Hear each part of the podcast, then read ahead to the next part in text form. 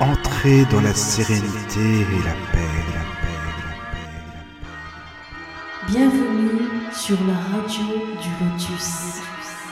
Bienvenue sur la radio du Lotus. Et oui, comme dit le jingle, bonsoir à tous. J'espère que vous allez bien, que vous avez passé une bonne journée, voilà, que vous êtes bien installés confortablement pour nous écouter. Et puis, eh bien, je ne suis pas tout seul, évidemment, parce qu'une émission tout seul, c'est pas trop pour moi, ça, non, ça c'est sûr. Je suis toujours bien entouré. Et en plus, que de femmes, que demander Non, mais franchement. Alors, déjà, je suis avec Caroline. Bonsoir, Caro. Bonsoir tout le monde. Comment ça va? Ça va bien. Depuis hier, Mhm. nous sommes avec Opakiona également. Bonsoir, Opakiona. Bonsoir tout le monde. Voilà, tu vas bien? Impeccable, impeccable. Toujours là, toujours fidèle au poste, c'est bien. Donc ce soir, nous, allons- nous allons parler, comme on le disait sur la page de la radio, du druidisme. Qu'est-ce que c'est qu'une druide ou un druide? Enfin là, en l'occurrence, on va parler d'une druidesse, exactement. Et nous sommes pour ce faire avec Maria Todeschini. Bonsoir. Vu comment la synthèse vocale le prononce, c'est Todeschini. voilà quoi. Bonsoir, comment tu vas? Ça va très bien, merci beaucoup. Voilà, bienvenue sur la radio du Lotus. Mais merci. Ça fait bien plaisir. Écoute, alors dis-moi, est-ce qu'on dit euh, Marianne Todeschini ou, ou ton petit euh, nom pour les intimes Moira? Allez, on, on va partir sur le nom pour les intimes parce qu'on est, on est entre intimes là ce soir. Ah voilà, c'est génial. Bon, on va faire comme ça alors. Voilà. Donc nous allons parler d'un livre euh, que tu as écrit qui s'appelle La roue des druidesses ou Petit rituel de femmes pour célébrer la roue des druidesses. Juste avant de démarrer l'émission, euh, je voulais vous dire que vous pouvez nous écrire bien sûr sur le chat. hein, pour nos amis auditeurs, vous avez le chat, donc laissez vos petits messages. Je sais que souvent les auditeurs aussi euh, papotent entre eux, discutent, et tant mieux, c'est bien, c'est très bien. Ou alors vous avez des questions à poser, vous pouvez les poser sur le chat ou via le mail de la radio qui est contact lotus.fr et si vous avez envie de nous entendre encore plus, eh bien vous pouvez écouter tous nos podcasts sur les plateformes Spotify, Deezer, etc., etc., Google Podcast. Vous tapez la radio du Lotus, regard ésotérique. Bah écoute, euh, je suis ravi que tu sois avec nous, vraiment. Merci pour avoir accepté l'invitation. Ah, merci de m'avoir invité. Tu es connu sur le réseau, euh, sur les réseaux sociaux par euh, la thérapeute aux pieds nus, c'est ça hein? Oui. Voilà. Donc euh, tu es pieds nus là par exemple, tiens ou non? Ah ben là oui. Eh ben voilà, Oui, tu vois, ben voilà, tout, Voilà, tout je- est bien. Alors, pour le coup, je ferai une photo pour le prouver à la fin de l'émission. Oui, c'est ça. Mais je vais pas la voir, mais c'est pas grave pour les auditeurs, c'est sympa. c'est sympa. oui, d'accord, d'accord. Donc tu as toujours été comme ça depuis toute petite, euh, voilà, euh, pas de chaussettes, Oui, non, je me non, suis. tout va euh, bien. non, non, les, les chaussettes, c'est surfait. Euh, non, non, mais oui, je, je passe mon temps. j'ai toujours passé mon temps pieds nus sur la terre. j'ai toujours eu ce besoin de contact. Et puis, et puis voilà, il y, a- il y a ce rapport à la nature aussi qui est très important et qui me semble essentiel. euh, à remettre en exergue parce que, Oui, parce que voilà, oui, on oui. parle beaucoup d'environnement, mais on parle assez peu de notre impact aussi sur la Terre. C'est vrai. Donc c'est essentiel aussi de revenir à ce genre de choses. Revenir aux sources. D'ailleurs, c'est ce que tu fais en fait. euh, tu essaies d'allier les traditions anciennes avec euh, bah, la psychologie moderne ou autre, les philosophies euh, modernes. Enfin, tu essayes d'adapter en fait finalement avec notre époque. Autant que faire se peut, Oui. en sachant que euh, ce n'est jamais euh, quelque chose de très évident, euh, mais que nous avons la chance, pour le coup, euh, d'avoir énormément de restes sur la culture celte, Oui, même si nous en avons perdu beaucoup, puisque c'est quand même une tradition qui se veut très orale. c'est ça. oui. Donc, bon, les, les puristes diraient que il y a beaucoup d'interprétations et de surinterprétations, mais je pense comme dans toute culture. Euh, et puis après, il y a euh, le libre arbitre euh, qui vient régir aussi ce qui relève de la spiritualité et de la foi et de ce qui est plus scientifique, historique, archéologique, et Oui, qui finit par se recouper à un moment donné de toute façon. et c'est bien parce que ça forme un tout. Au final, on essaie de construire le puzzle et on comprend mieux les choses. Et c'est un très beau puzzle. Ah oui, c'est vrai, c'est vrai. Alors dis-moi, est-ce que tu pourrais te présenter pour les personnes qui ne te connaissent pas? Qui es-tu? Quel est ton parcours? Euh, Voilà, d'où est-ce que tu viens? Comment ça, comment ça s'est passé Alors, euh, j'ai eu un parcours un peu, un peu atypique. D'accord. Euh, Déjà, tu viens d'où? Tu es né où alors? Tiens, on va, on va Alors, faire depuis, depuis suis- l'enfance, hein, ça sera bien. Oh là là, alors là, Oui, vous oui. en avez pas fini. Non, mais c'est pas grave, on a toute la nuit. C'est pas- Voilà. Euh, alors moi, je suis née dans une petite ville à côté de Lyon, Oui, donc il y avait déjà un, un bon rapport aux Celtes, hein, parce que Lyon, euh, historiquement, c'est quand même Lugdunum, c'est sûr. donc la colline de Lug. Euh, et puis j'ai grandi euh, jusqu'à à peu près mes 13 ans euh, dans, dans ce secteur-là, et j'ai fini par remonter en Franche-Comté, euh, plus précisément Ah dans le. Jura. D'accord. où, où toute ma famille demeure depuis plusieurs Ah, générations. mais c'est très bien ça. Et oh que oui, Non, mais j'adore la Franche-Comté, c'est pour ça que je dis ça. je me, je me sens beaucoup plus jurassienne que, que lyonnaise pour le coup. Ah oui, d'accord. Euh, beaucoup plus attachée à ces terres-là parce que bah, on y retrouve tout finalement, les Tu cascades, pourrais- les tu- lacs. les- Tu pourrais prendre l'accent Ouais. franc-comtois quand même, hein, t'abuses aussi. Hein. Ah mais je peux très bien le sortir. à mon Ah voilà, ton accent franc-comtois, moi j'adore, c'est pour ça. tu peux y aller. Ah bah c'est un accent Euh, qui traîne. hein. Oui, c'est ça, c'est ça, c'est ça. Non, mais vraiment, j'aime beaucoup, beaucoup. J'allais souvent, en fait, c'est pour ça. D'accord, donc tu viens de là-bas, c'est d'accord. C'est ça, c'est ça. Et, euh, et dans, ces, dans ces terres euh, incroyables, euh, je n'ai pas du tout fait d'études en psycho à la base. J'ai fait des études euh, dans le tourisme pour devenir guide, euh, parce que je suis une grande amoureuse de l'histoire et, et que ça me vient de mon papa. Ah oui. Et finalement, les choses se faisant, j'ai effectivement été guide un certain nombre d'années, mais euh, j'ai eu besoin à un moment donné de me stabiliser un peu plus. Donc, je suis partie sur des choses très terre à terre pour le coup, Oui, euh, puisque je suis devenue euh, au départ agent d'accueil et puis je suis montée petit à petit dans les échelons jusqu'à devenir assistante de direction. ah oui, c'est différent, ça c'est sûr. Et ah ouais, alors euh, là pour le coup, c'était vraiment un univers, euh, comment Mhm. dirais-je? C'est un univers à part. C'est ça. Et, euh, et c'est cet univers qui m'a poussée à revenir à mes premières amours, qui étaient euh, l'histoire et la psychologie. Et j'ai réussi, euh, je ne sais pas trop comment l'expliquer d'ailleurs, mais j'ai réussi à associer ces deux domaines euh, en m'appuyant sur euh, ma foi intime, donc la voix des druides, et sur des études que j'ai repris sur le tard pour me spécialiser en sophrologie et en psychologie Ah oui. générale. D'accord. Mais alors, pourquoi les druides, en fait, alors? Pourquoi les druides spécifiquement? Alors, plus largement, pourquoi les Celtes Oui, Euh, aussi, voilà, c'est ça, exactement. Les Celtes parce que, euh, de la même façon que j'ai toujours euh, marché pieds nus, j'ai toujours été attirée par cet univers-là, euh, chose que je n'expliquais pas forcément par le passé. euh, et qui s'est expliquée beaucoup plus tard parce que en faisant des recherches euh, généalogiques avec mes parents, nous avons constaté qu'effectivement du côté de mon papa, aussi loin qu'on a pu remonter, on est remonté quand même relativement loin, Oui, euh, toute la famille a toujours été sur le nord de l'Italie. Et, euh, et donc le nord de l'Italie, euh, c'est quand même euh, très ancré dans la culture celte. Alors on viendra un peu plus tard sur les origines des Celtes. Et donc voilà, je tire de mon papa et de mes lignées italiennes tout, tout cet amour de, de, de cette culture celte très vivante encore aujourd'hui. oui. Et pourquoi les druides? Eh ben, Ça s'est présenté comme une évidence aux alentours de 16 ans, euh, un, peu, avant mes 16 ans. Et ça s'est présenté avec plein de petits signes, plein de petites évidences, euh, et la volonté profonde de, d'échanger avec des personnes qui étaient sur cette voie-là, mais sur plein d'autres aussi, hein, et qui n'ont fait que me conforter dans l'idée que c'était ça que j'avais toujours porté, euh, mais que je n'avais pas jusqu'à cet instant-là euh, su nommer. D'accord. Et donc, tu t'es intéressé certainement aux, aux contes, légendes celtes, euh, tout, tout ce domaine, en fait, un petit peu de, de- Parce que les légendes, la mythologie celte, moi j'adore, hein, c'est pour ça que je te dis ça. Alors, j'ai commencé à travailler plutôt sur les légendes. Alors, j'ai commencé avec des choses très simples, avec Oui. La geste de Bretagne, avec euh, toute la mémoire arthurienne. Ah, c'est bien, oui. Euh, et puis, j'ai ouvert petit à petit les portes euh, sur les grands héros mythologiques, D'accord. euh, et donc, par extension, toute la cosmogonie celte.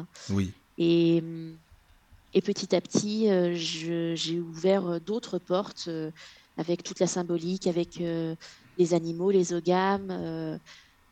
Enfin, c'est allé un peu dans tous les sens parce que j'ai cheminé très longtemps toute seule Oui. et que je ne me suis autorisée à rentrer dans un ordre qu'à l'aube de mes 30 ans. D'accord. Ça s'est fait sur le tard. Oui, bah, c'est très bien. Sur le tard, il vaut mieux ça, parce qu'au moins tu savais ce que tu voulais et tu sais ce que tu fais et qui tu es maintenant, c'est bien.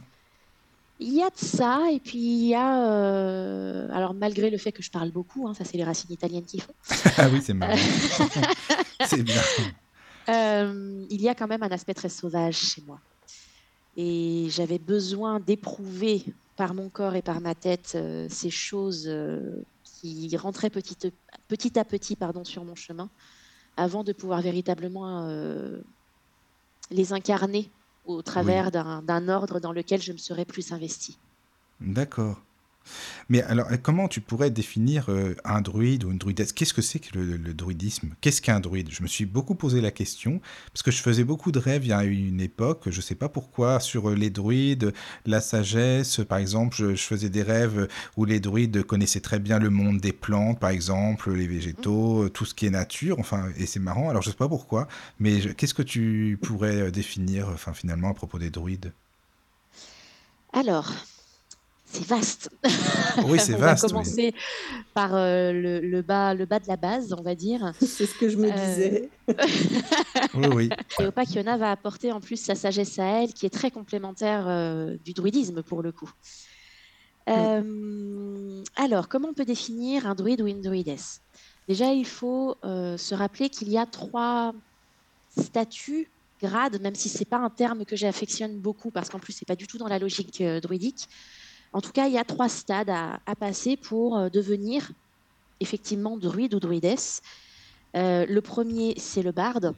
Donc, c'est celui qui va apprendre les légendes, Oui. qui va euh, comprendre la première de toutes les magies, qui est la magie du mot. Euh, Qu'est-ce qu'on met comme sens derrière chaque mot? Quelle intention on va déposer? Quelle est la précision qu'on va mettre dans nos demandes également?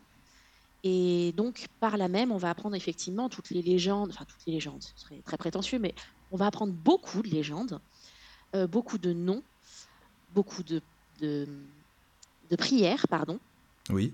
et, euh, et puis la ritualisation surtout. Que tu donnes dans ton livre, d'ailleurs, t'en donnes beaucoup. J'en donne beaucoup, euh, mais je donne pas tout. Non, non, mais non, je, non, je comprends bien. Non, non. Enfin, je t'aurais posé la question, mais je sais que non, évidemment, il y en a tellement, c'est normal. Oui, oui. D'accord. Et, euh, et donc, euh, par, euh, par ce premier grade, effectivement, il y a une, une notion de compréhension des bases fondamentales de toute magie, Oui, euh, à savoir euh, comment on utilise le mot.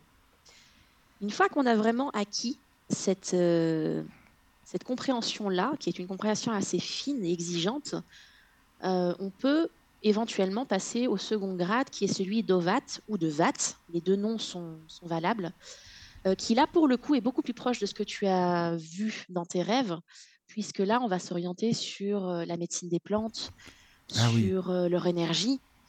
Euh, on va être sur le soin de manière plus globale et générale euh, avec euh, les éléments, avec euh, les différents règnes.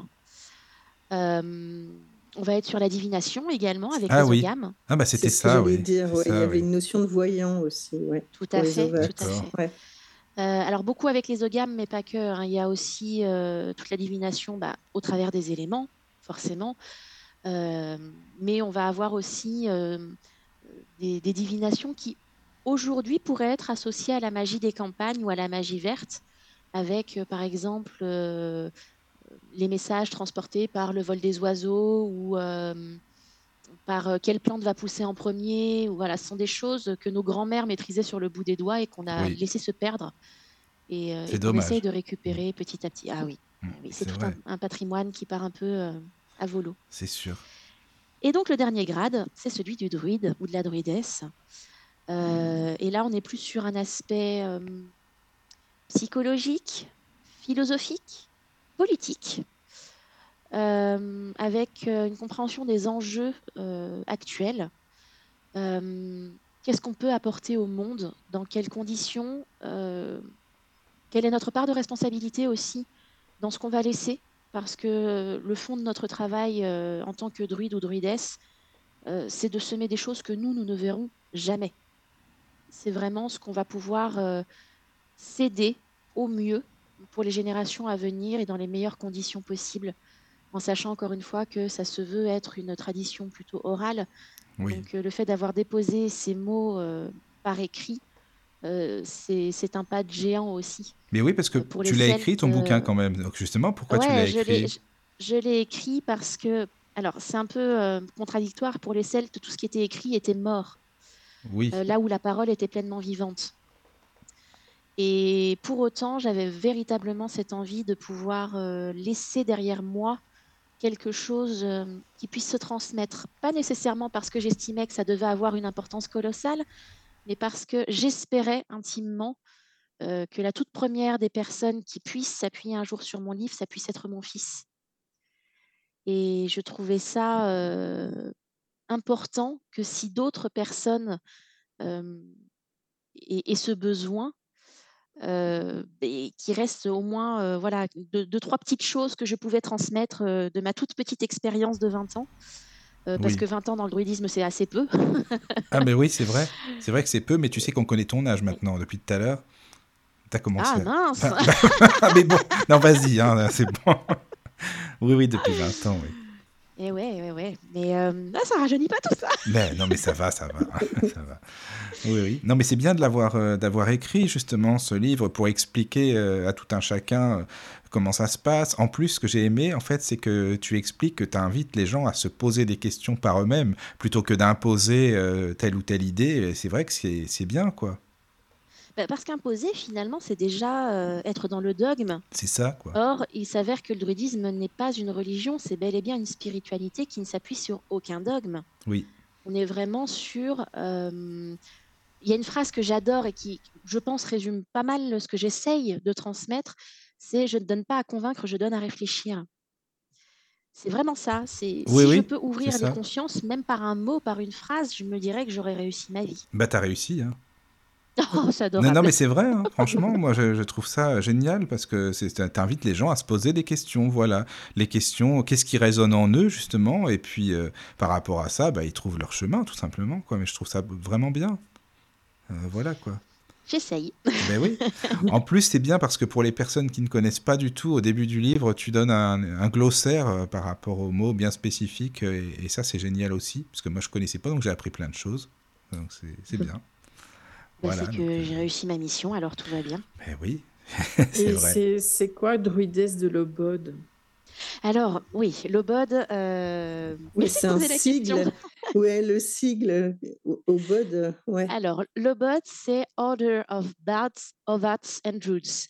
Donc, le- l'ordre des bardes, ovats et druides. Euh, c'est un ordre assez ancien, pour le coup, euh, qui a été fondé en Grande-Bretagne euh, par quelqu'un euh, dont on connaît assez peu le vrai nom, qui est Ross Nichols, mais qui est connu euh, sous son nom d'initié, sous le nom de et, euh, et qui a été quelqu'un qui a énormément développé l'ordre, en sachant que cet ordre-là fait partie des plus gros ordres mondiaux. On est un peu plus de 30 000 dans le monde à, à faire partie de cet ordre. Et nous sommes dans la digne lignée de John Toland. Peut-être ça va parler à certains d'entre vous, euh, qui est quand même celui qui est venu réveiller le druidisme euh, en plein XVIIIe siècle, en remettant le doigt sur euh, les traditions ancestrales, sur les anciennes voies et euh, comment les ramener euh, dans une euh, forme de modernité qui puisse euh, s'intégrer pleinement dans notre quotidien. Et surtout, moi, j'ai envie de dire que le mot ordre était surtout tradition des ordres magiques et que ça n'avait rien fait. à voir avec, euh, voilà, ça n'avait rien à voir avec les ordres euh, chrétiens quelconques ou autres. Alors, tu fais bien de le préciser, effectivement, puisque pour le coup, euh, John Toland était assez proche euh, justement de, de cet aspect anciennement qu'on appelait hermétique, qui l'était effectivement à cette époque-là, qui s'est beaucoup ouvert depuis, et par extension, Nwyn, donc celui qui a donné son nom de l'obode à cet ordre, était assez proche de la Vika. Ce qui fait que hum, ces deux mouvements-là, finalement, se sont très bien intégrés. Et euh, la grande richesse de l'ordre, pour ne pas dire sa grande force, c'est que euh, sont admis à l'ordre des personnes de tous horizons, des chamans, des vicans, des chrétiens, des juifs, des musulmans, whatever, peu importe, du moment que la personne a envie de s'intéresser au cheminement druidique, sans forcément chercher à devenir lui-même druide, mais simplement à comprendre les enjeux qu'il y a derrière, il est le bienvenu à l'ordre. Mmh Et avec une place aussi bien pour le féminin que le masculin, sans du tout, heu, faire de différence, heu. Exactement et Mmh. ça fait partie aussi des des gros points positifs de l'ordre, c'est que beaucoup d'ordres malheureusement sont assez fermés déjà de par, heu, les origines de leurs membres, heu et aussi, heu, de par, cette idée que, la connaissance est plutôt réservée à l'homme quand on monte dans les strates. Or, il s'avère qu'à l'ordre, nous avons plus de 50% des membres qui sont féminins Ah oui, d'accord. Mmh Ah oui, oui, et aujourd'hui, notre, chef élu est une femme.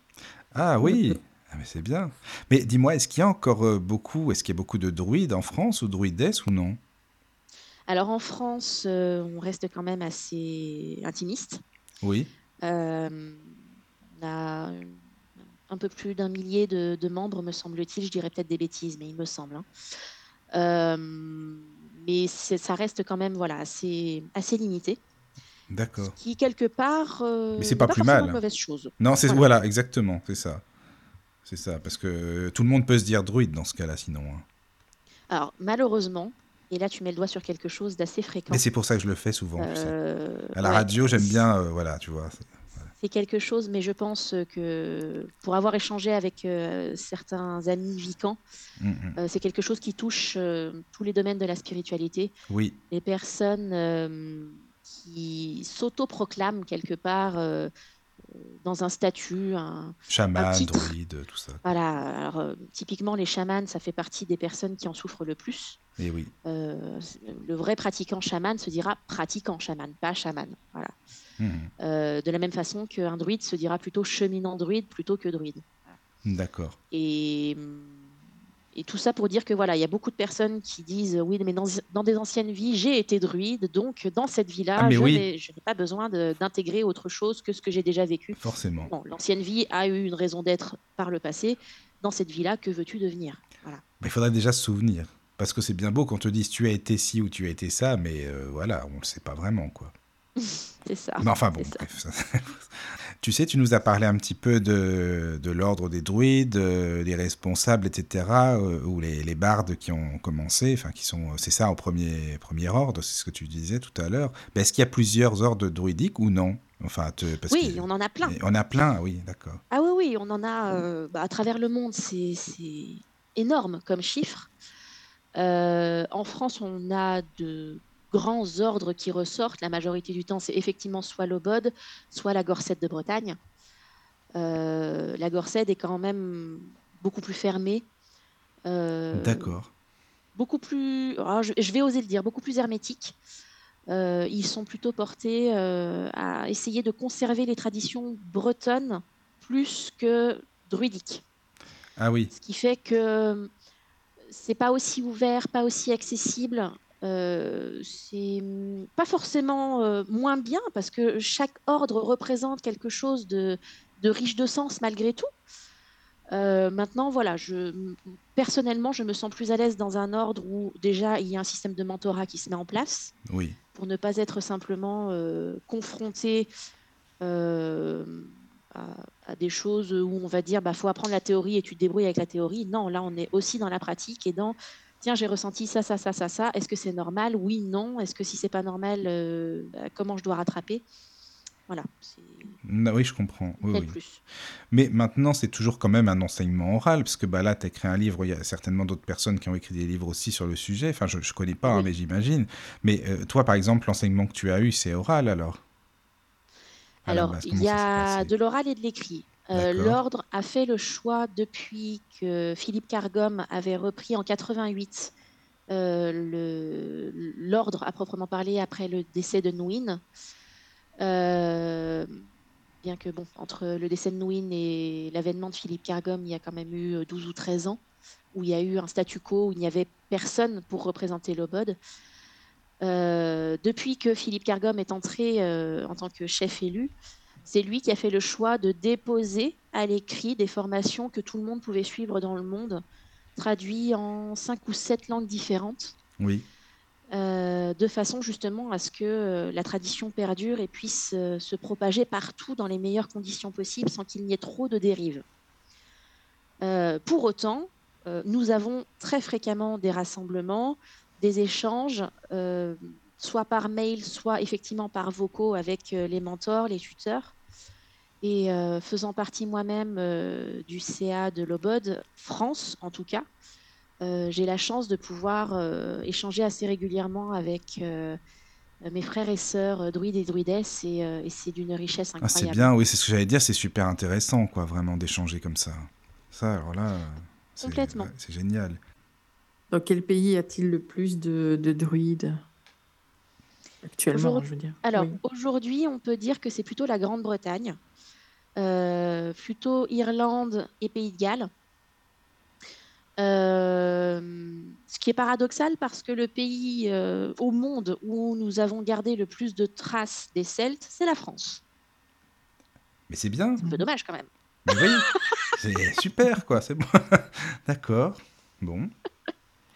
Alors sous, sous plein de formats différents, on a beaucoup de sites mégalithiques, Ah euh, oui, mais on vrai. a aussi euh, des, des choses un peu moins visibles, dirons-nous. Je pense par exemple au labyrinthe de la cathédrale de Chartres, euh, où bon nombre diraient, euh, mais non, c'est c'est un labyrinthe qui a été construit au moment de la cathédrale, et donc c'est un, un labyrinthe chrétien, d'ailleurs c'est ce qui est marqué sur le site de la cathédrale. hein. Euh, non, il s'avère que le labyrinthe est un, un symbole euh, initiatique très fort chez les druides et chez les Celtes, euh, et que la cathédrale a été construite sur un ancien site celte. Donc, bon, je me permets quand même d'évoquer Mais t'as raison, t'as raison de le dire. Oui, oui. Les chrétiens ont récupéré beaucoup de choses, alors on va essayer de rendre à César ce qui est à César, même si César n'était pas très copain avec les Celtes. Voilà. Ouais, c'est ça, quoi. Non, mais c'est bien, de- mais c'est pour ça que ce- cet endroit, il est vraiment euh, sur un champ tellurique bien spécifique, quoi. Oui, bah, il y a un gros Il y a croisement. un euh, croisement, oui. Bon, pour, pour ceux à qui ça parle, en, en termes de ligne de, ligne de ley, pardon, euh, ça se Mhm. pose là, quoi. Oui, c'est ça. Et tu expliques dans ton livre que les druides, bien sûr, ils connaissent euh, bah, que ce soit l'herboristerie, euh, les minéraux, l'énergétique, l'astronomie, l'astrologie, etc. Donc j'imagine que évidemment chacun a sa spécificité. Alors, comment ça se passe? Alors, on nous forme euh, durant notre euh, cheminement, notre initiation, à tout ça. D'accord. Euh, on a beaucoup de science, pour le coup. Euh, mais après, bah, comme tout humain qui se respecte, on va avoir nos petits coups de cœur et nos matières moins, moins parlantes pour nous, dirons-nous. Euh, pour autant, on est obligé quand même de les apprendre. Oui, oui, oui, mais ça fait partie de l'enseignement. cheminement. D'accord. Exactement. Euh, L'exemple pour moi, ça serait, je, je trouve l'astro- l'astrologie pardon, euh, fascinante, mais alors me mettre dedans, me demandez pas de créer ma carte du ciel, quoi. C'est, c'est pas possible pour moi. Ah ouais, mais c'est compliqué en même temps. hein. Il faut Ah une ouais, vraie non. passion, quoi. Ouais. Ah, c'est pointu, mais c'est Ouais, c'est ouais, ouais. incroyable. Et je, je suis fascinée par les personnes qui sont capables de le faire, hein, et, et je trouve ça mais grandiose. Moi, c'est pas mon domaine, voilà. Mais je l'ai appris. Mais tu l'as appris Euh, quand de même. là à oui. Ah oui, oui, je l'ai appris. Mais de là à Mhm. le, à le remettre en place, je serais euh, très très loin au fond de la classe. Voilà. D'accord. Mais oui, je comprends. Mais bon, voilà, il y a un oui, moi- enseignement quand même euh, global en fait pour apprendre tout ça, quoi. Oui, tout à fait, Hmm, tout à fait. D'accord. Mais tu sais, ton livre, en fait, tu pourrais le qualifier de, je sais pas, par exemple, quoi, un livre d'apprentissage, euh, un livre, euh, comment, comment on pourrait, je sais pas, comment tu le qualifierais, toi. Ah, je, je pense que je l'appellerais plutôt livre d'initiation, euh, d'introduction. Plutôt d'introduction, parce que je l'ai voulu vraiment accessible. Euh, J'espère en tout cas euh, que ça s'est ressenti à la lecture. Oui. Euh, je l'ai voulu simple. Ah bah ça, oui. Oui, oui, oui, c'est vrai. C'est vrai qu'il est accessible à tous. Ça, c'est sûr. Oui, oui. Maintenant, c'est aussi pour ça que qu'on a rajouté ce glossaire à la fin avec Catherine Maillard, donc qui est mon éditrice, euh, parce que je me rendais compte que moi, ayant les deux pieds dedans, c'était très évident pour moi, C'est ça. mais qu'à la relecture, euh, en me mettant un petit peu euh, deux pas de côté, c'était pas si simple. Quand je commençais à parler de livres d'Awen, euh, C'est ça. bon, d'accord, mais bon. Bah, c'est beau vrai, non, mais les gens ne connaissent pas forcément, c'est normal. Et au, au contraire, c'est bien d'avoir mis un glossaire. Mais est-ce que tu penses que tout le monde, pour autant, hein, même si on comprend, en fait, même si c'est dans la simplicité, mais peut-être que tout le monde ne peut pas activer euh, les connaissances que tu as euh, mises dans ce livre, en fait? Peut-être qu'il y a des personnes qui ne peuvent pas forcément, parce qu'ils sont pas énergétiquement, ça correspond peut-être pas, tu vois ce que je veux dire? Alors, plus qu'énergétiquement parlant, là, tu ouvres une, une porte intéressante dans la réflexion que j'ai posée il y a assez peu de temps d'ailleurs sur les réseaux. Euh, cette idée de faut-il avoir un don ou une lignée en particulier pour pouvoir accéder à ces choses? Ma vision à moi, mais c'est très personnel et je ne l'impose absolument pas, euh, c'est qu'il n'y a pas forcément nécessité à avoir euh, un don ou une lignée, mais que par contre, ça se travaille. Et que comme tout travail, ben, il y en a qui auront plus de facilité que d'autres. je ne vais pas dire que mes 20 années de pratique ont fait que le druidisme était plus facile pour moi. Probablement, j'aurais pu trouver des voies plus faciles. Est-ce que je me serais retrouvée dedans? Clairement pas. D'autant plus que moi, mon cœur est divisé en deux de par ma, ma voix celte par ma lignée paternelle et la voix nordique par la lignée maternelle. Donc c'est un joli mélange aussi. J'aurais très bien pu dire, eh ben, je plonge tête baissée dans la satrou, donc la, la tradition nordique, parce que je suis plus attirée par ça. La seule chose en dehors de la cosmogonie qui m'attire chez les Nordiques, c'est les runes, que je pratique effectivement depuis 20 ans. Mais ça n'a absolument rien à voir avec le druidisme. Ah non, non, non, mais tu connais bien les runes, tu pratiques aussi. Je pratique les runes. Ah, d'accord. Pour le coup, aussi paradoxal que ce soit, les runes me parlent mieux que les ogames. Ah, c'est intéressant. Tu sais pourquoi? Parce que quand j'ai lu ton livre, je sais pas pourquoi, je t'assure que dans la tête, j'ai eu les runes en fait qui sont venues. C'est marrant. Ah, il y a un joli, euh, un joli contact qui s'est créé là. C'est ça, c'est ça. Mais oui, voilà. D'accord.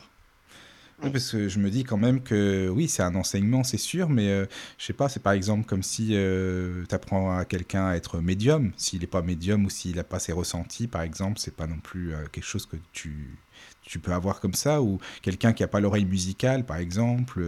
tu vois ce que je veux dire?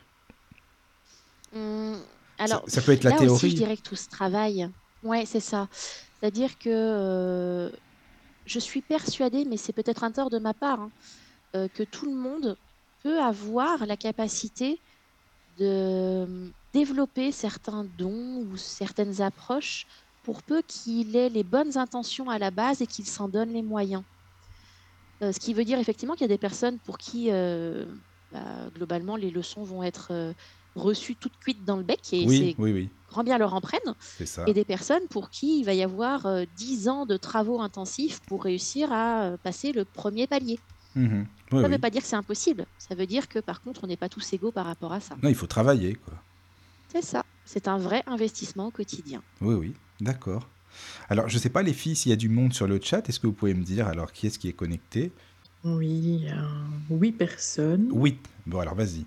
Voilà, excuse-moi. Parce que je, je, sais que tu l'attendais. Alors. voilà. Oui, il y a Kadarn, Iliana, Fetia, Evie, euh, même Akiona, moi-même, Erigos, Marzine. Ah, il y a du monde. Et Moira. Ah bah génial, bah, c'est super, merci les amis. Et si vous avez des questions, n'hésitez pas. Le chat fait un hein. petit peu n'importe quoi au niveau des mots. Ah, ça bug Ah d'accord. Moi je vois tout normalement, mais... Bah, tant mieux, c'est ce qui compte. Hein. Moi je vois des trucs hallucinants parfois. Ah oui, bah, ça c'est ça c'est Marianne, ça, ça c'est sûr. Ça c'est obligé. Et toi Moira, tu vois des phrases qui ont un sens, ça va? Mais écoute, pour le moment, sur le, sur le chat, moi, je vois tout bien comme il faut. Hein. Ah bon, bah, tant mieux, tant mieux, Donc, s'il y a des questions, n'hésitez pas, hein, les amis. Et puis, euh, si, euh, moi, j'en ai une, mais à mon avis, elle va, elle va être un petit peu bête. Mais euh, mais il n'y a pas de oh, questions bêtes. Il n'y a pas de questions bêtes, il n'y a que des questions pas posées. C'est ça. Voilà. Quand tu parlais des, des bars, des, des, des ovates, euh, etc., en fait, tu peux à un moment te dire je ne veux être que barde. Bien sûr, ah, évidemment. Ah, D'ailleurs, la plupart des personnes qui s'engagent sur la voie druidique font ce choix de rester barde. On a assez peu de personnes qui décident de passer au, grade d'ovat, puis de druide. Il y a plein de personnes qui finalement se sentent assez à l'aise avec cette idée de j'ai appris la base des rituels, donc je peux l'intégrer dans mon quotidien. j'ai appris les prières principales, donc je peux les incarner pleinement j'ai appris un, début de travail de ce qu'on appelle le corps de lumière. Donc, c'est un travail purement énergétique pour faire circuler ce que nous appelons la nouivre. Donc, c'est vraiment cette énergie. alors, peut-être ça parlera plus facilement à tout le monde si je parle de Kundalini, par exemple. Voilà, donc mmh c'est le, le, même principe finalement, mais c'est juste que Kundalini, ce serait déjà une appropriation culturelle. Et et j'ai perdu le fil. Euh, oui, on peut rester euh, effectivement barde euh, en, en, se sentant simplement à notre place dans, dans, ce statut de barde. Et c'est pas forcément une mauvaise chose d'ailleurs, c'est plutôt bah, très honnête. si ça nous plaît d'être barde, pourquoi pas après tout, si on se sent bien comme ça. Et, voilà. Alors pour le coup, et là c'est quelque chose de, de très important, c'est vraiment garder en tête que ce n'est pas parce qu'on est barde qu'on est en bas de l'échelle. Le barde a la même valeur que le druide. Oui, on n'a juste pas les mêmes spécialisations, c'est tout. Mais c'est bien de le dire. Ah, donc c'est pas une progression. C'est un, apprentissage complémentaire qu'on fait au fil du temps et de l'avancée sur, euh, sur le chemin, finalement. Euh, le barde va vraiment être orienté exclusivement sur le mot, les légendes, les prières, euh, et il n'aura pas autant de connaissances que l'ovat ou le druide en termes de soins par les plantes, en termes de soins énergétiques, ou élémentaire, parce qu'on parlera plutôt de soins élémentaires. Euh, en termes de philosophie, on ne va pas creuser aussi loin euh, dans l'initiation bardique que dans l'ovat ou le druide. Mais pour autant, voilà. Il le, être un bon barde qu'un moyen druide. Alors là, mais je valide mille fois. Voilà. Peut-on être barde mais aussi vicant, par exemple? Totalement.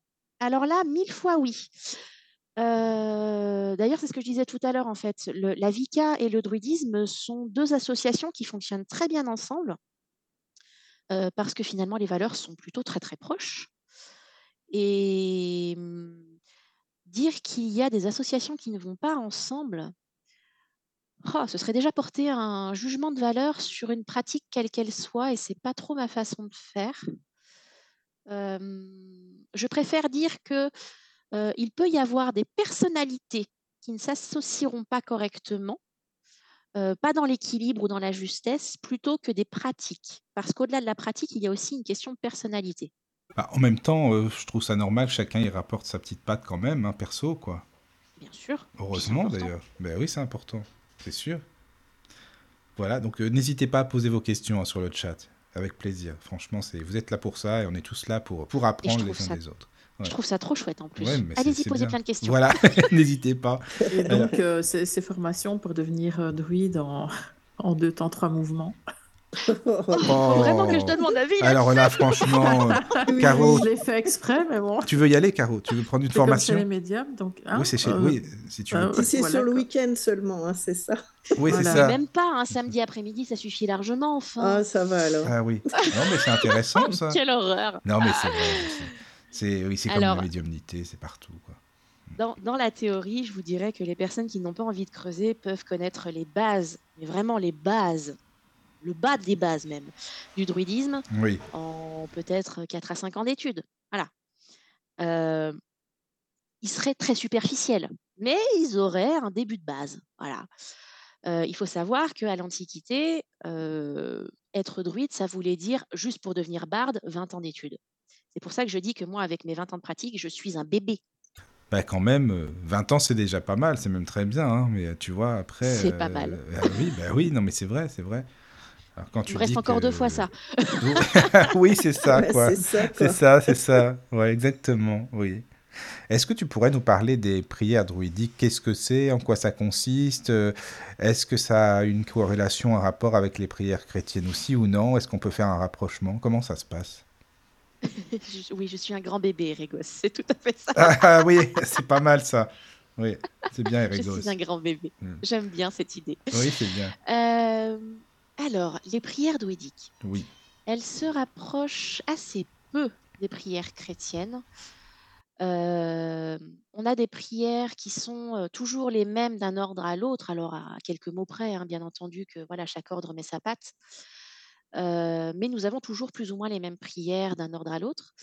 Et ces prières ont chacune une fonction bien spécifique. Nous avons une prière assez classique que tout le monde utilise en entrant dans l'ordre, qu'on appelle d'ailleurs la prière, la, prière du druide, qui nous demande d'apprendre un ordre précis des bénédictions que les déités peuvent déposer auprès de nous, libre à nous de les prendre ou pas. Et puis après, nous avons des prières un peu plus spécifiques des prières, je pense par exemple à la prière des neuf vagues, qui est, en, qui est en fait une prière de bénédiction par neuf retours d'énergie pour les personnes qui ont besoin de se recharger ou qui ont des difficultés dans leur vie ou qui ont des problèmes de santé. Voilà, question de leur amener ce soutien par neuf vagues, puisque le neuf est quand même un chiffre très important au niveau ésotérique. Euh, on a des prières euh, qui seront plus spécifiques au rituel. Euh, je pense par exemple à la salutation aux éléments. Comme ce que tu donnes un peu dans ton livre, en fait. C'est ça? Ouais, ouais, Oui, ouais, en oui. grande partie. Oui, Les prières qui sont déposées dans le, dans le livre, Oui, c'est pour ça. le coup, sont les prières plutôt basiques Oui, oui. euh, du druidisme. D'accord. Mais après, on peut les adapter aussi à notre sensibilité, j'imagine. Mais je vous invite Mais oui, à le faire. d'accord. Oui, oui. Ah oui, Donc, c'est aussi pour faire une demande. Euh, même si c'est pas les mêmes prières que les prières chrétiennes, c'est quand même pour euh, un souhait ou autre. euh, je sais pas moi. Ça peut être pour euh, beaucoup de choses différentes. en général, c'est soit pour saluer une présence, je pense par exemple aux prières aux éléments, où on d'accord. salue véritablement les éléments avec les directions qui correspondent, avec l'animal qui correspond. Oui, après, euh, la prière druidique, par exemple, effectivement, est une prière de demande. On, a- on- on demande. euh, je, je suis en train de me la refaire dans la tête pour ne pas, pas dire Ouais, oui, oui, Euh, Je, vais, je peux vous la dire, à la limite, ce sera plus simple. Euh, Accordez-nous, Bah, déité, votre protection, et avec votre protection, la force, et avec la force, la compréhension, et avec la compréhension, le savoir, et avec le savoir, le sens de la justice, et avec le sens de la justice, l'amour, et dans l'amour, l'amour de toute forme de vie et de toute déité. D'accord. Ah oui, bah déjà, c'est une belle prière. Enfin, je sais pas ce que vous en pensez. Moi, j'aime beaucoup. hein, Qu'est-ce que ça signifie dans le livre Awen, Awen, Awen, trois fois? Ah. Euh, c'est peut-être ce qui nous rapproche le plus des chrétiens, pour le C'est coup. pas Amen, non? Ah, C'est Amen. C'est un équivalent d'Amen. Oui, voilà. Euh, sauf que l'Awen, en fait, a une symbolique un peu plus grande que Amen, euh, en ce sens où l'Awen, c'est le nom donné aux trois gouttes de savoir euh, qui ont été, euh, qui sont sorties du chaudron de Keridwen et qui sont tombées sur le pouce euh, de Guyenbach, euh, qui était un petit jeune qui n'avait rien demandé. Mais ces trois gouttes, du coup, lui ont conféré le savoir total et absolu. Et c'est ce qui va lui permettre de devenir le premier barde de l'histoire. Mhm. Donc cet Awen, euh, c'est souvent le, le symbole du tribane qu'on retrouve aussi avec les trois points et les trois traits. Euh, ce sont les trois gouttes de l'Awen en vérité. Mhm. D'accord. Moi, j'avais une question sur les points cardinaux, Mhm. euh, parce qu'il pourrait y avoir des différences. euh, où est-ce que vous situez le nord? Enfin, pas le nord, justement, mais la terre, euh, etc., Alors, etc. euh, le nord, c'est la grande ours, c'est la terre et c'est l'hiver. L'est, euh, c'est l'air, le faucon et le printemps. Le sud, le feu, le cerf et l'été. Et l'ouest, le saumon euh, de la sagesse, l'automne et l'eau. D'accord. Bon, ben, on a tout pareil, si ce n'est qu'on n'a pas les animaux, mais c'est bien de les connaître. Et ben voilà. Oui, c'est vrai. Mais c'est pour ça que je, je disais que vraiment, il y a, y a beaucoup de, de mouvements différents qui s'associent à la perfection avec le druidisme. C'est vrai. c'est Mais vrai. oui. Alors, il y a une question qui n'a rien à voir.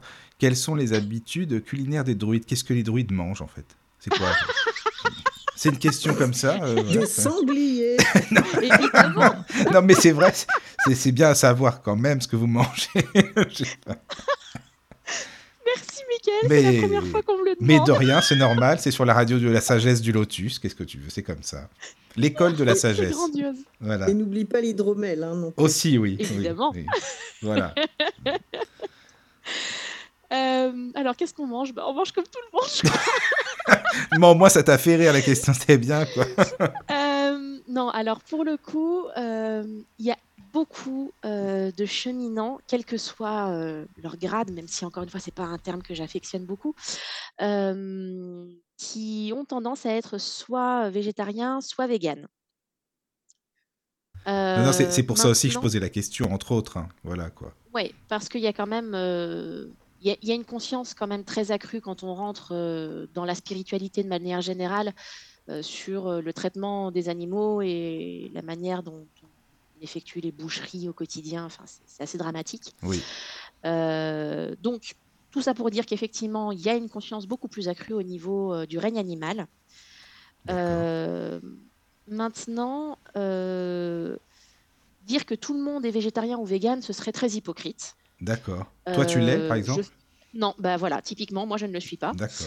Pour autant, et j'insiste très lourdement, ce n'est pas parce que je vais manger de la viande, même si ça devient de moins en moins courant, que je vais le faire sans avoir conscience de. C'est-à-dire que je vais quand même faire l'effort d'aller me renseigner un petit peu auprès de, l'éleveur, voir les conditions dans, lesquelles sont maintenus les animaux, comment ils sont abattus. Alors, je ne vais pas aller dans l'abattoir, il hein, ne faut pas déconner non plus, mais en tout cas, je vais me renseigner un minimum.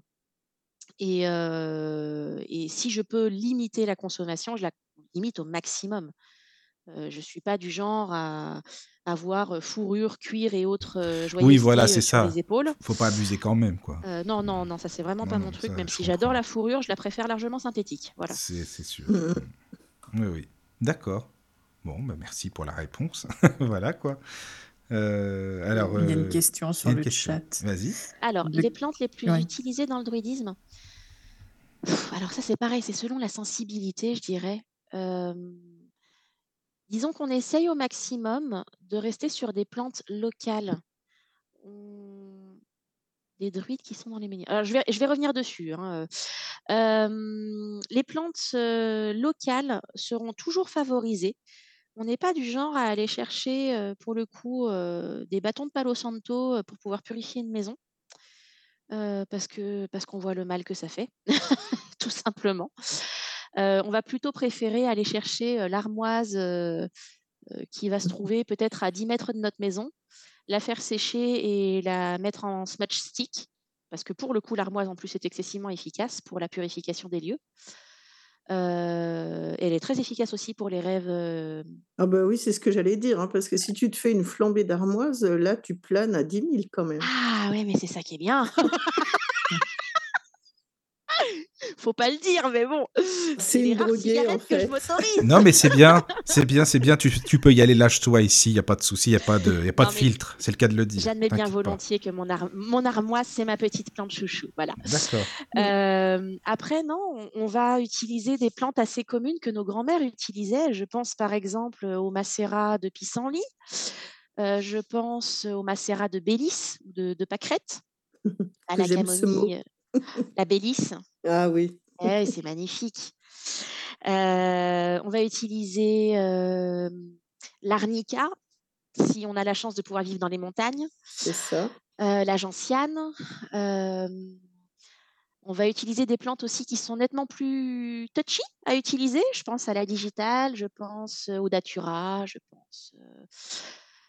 bah, ça fait déjà pas mal. Le gui, le gui qui ne s'utilise pas n'importe comment non plus. Mhm. La drogue, c'est mal. Mais ce n'est pas de la drogue. Qui, qui est-ce qui a écrit ça? Les pratiques. C'est Evie. Ah, Evie, ah oui, ça m'étonne pas, ça.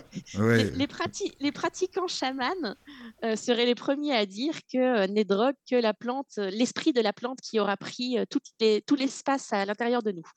C'est comme tout, c'est en équilibre. Mhm.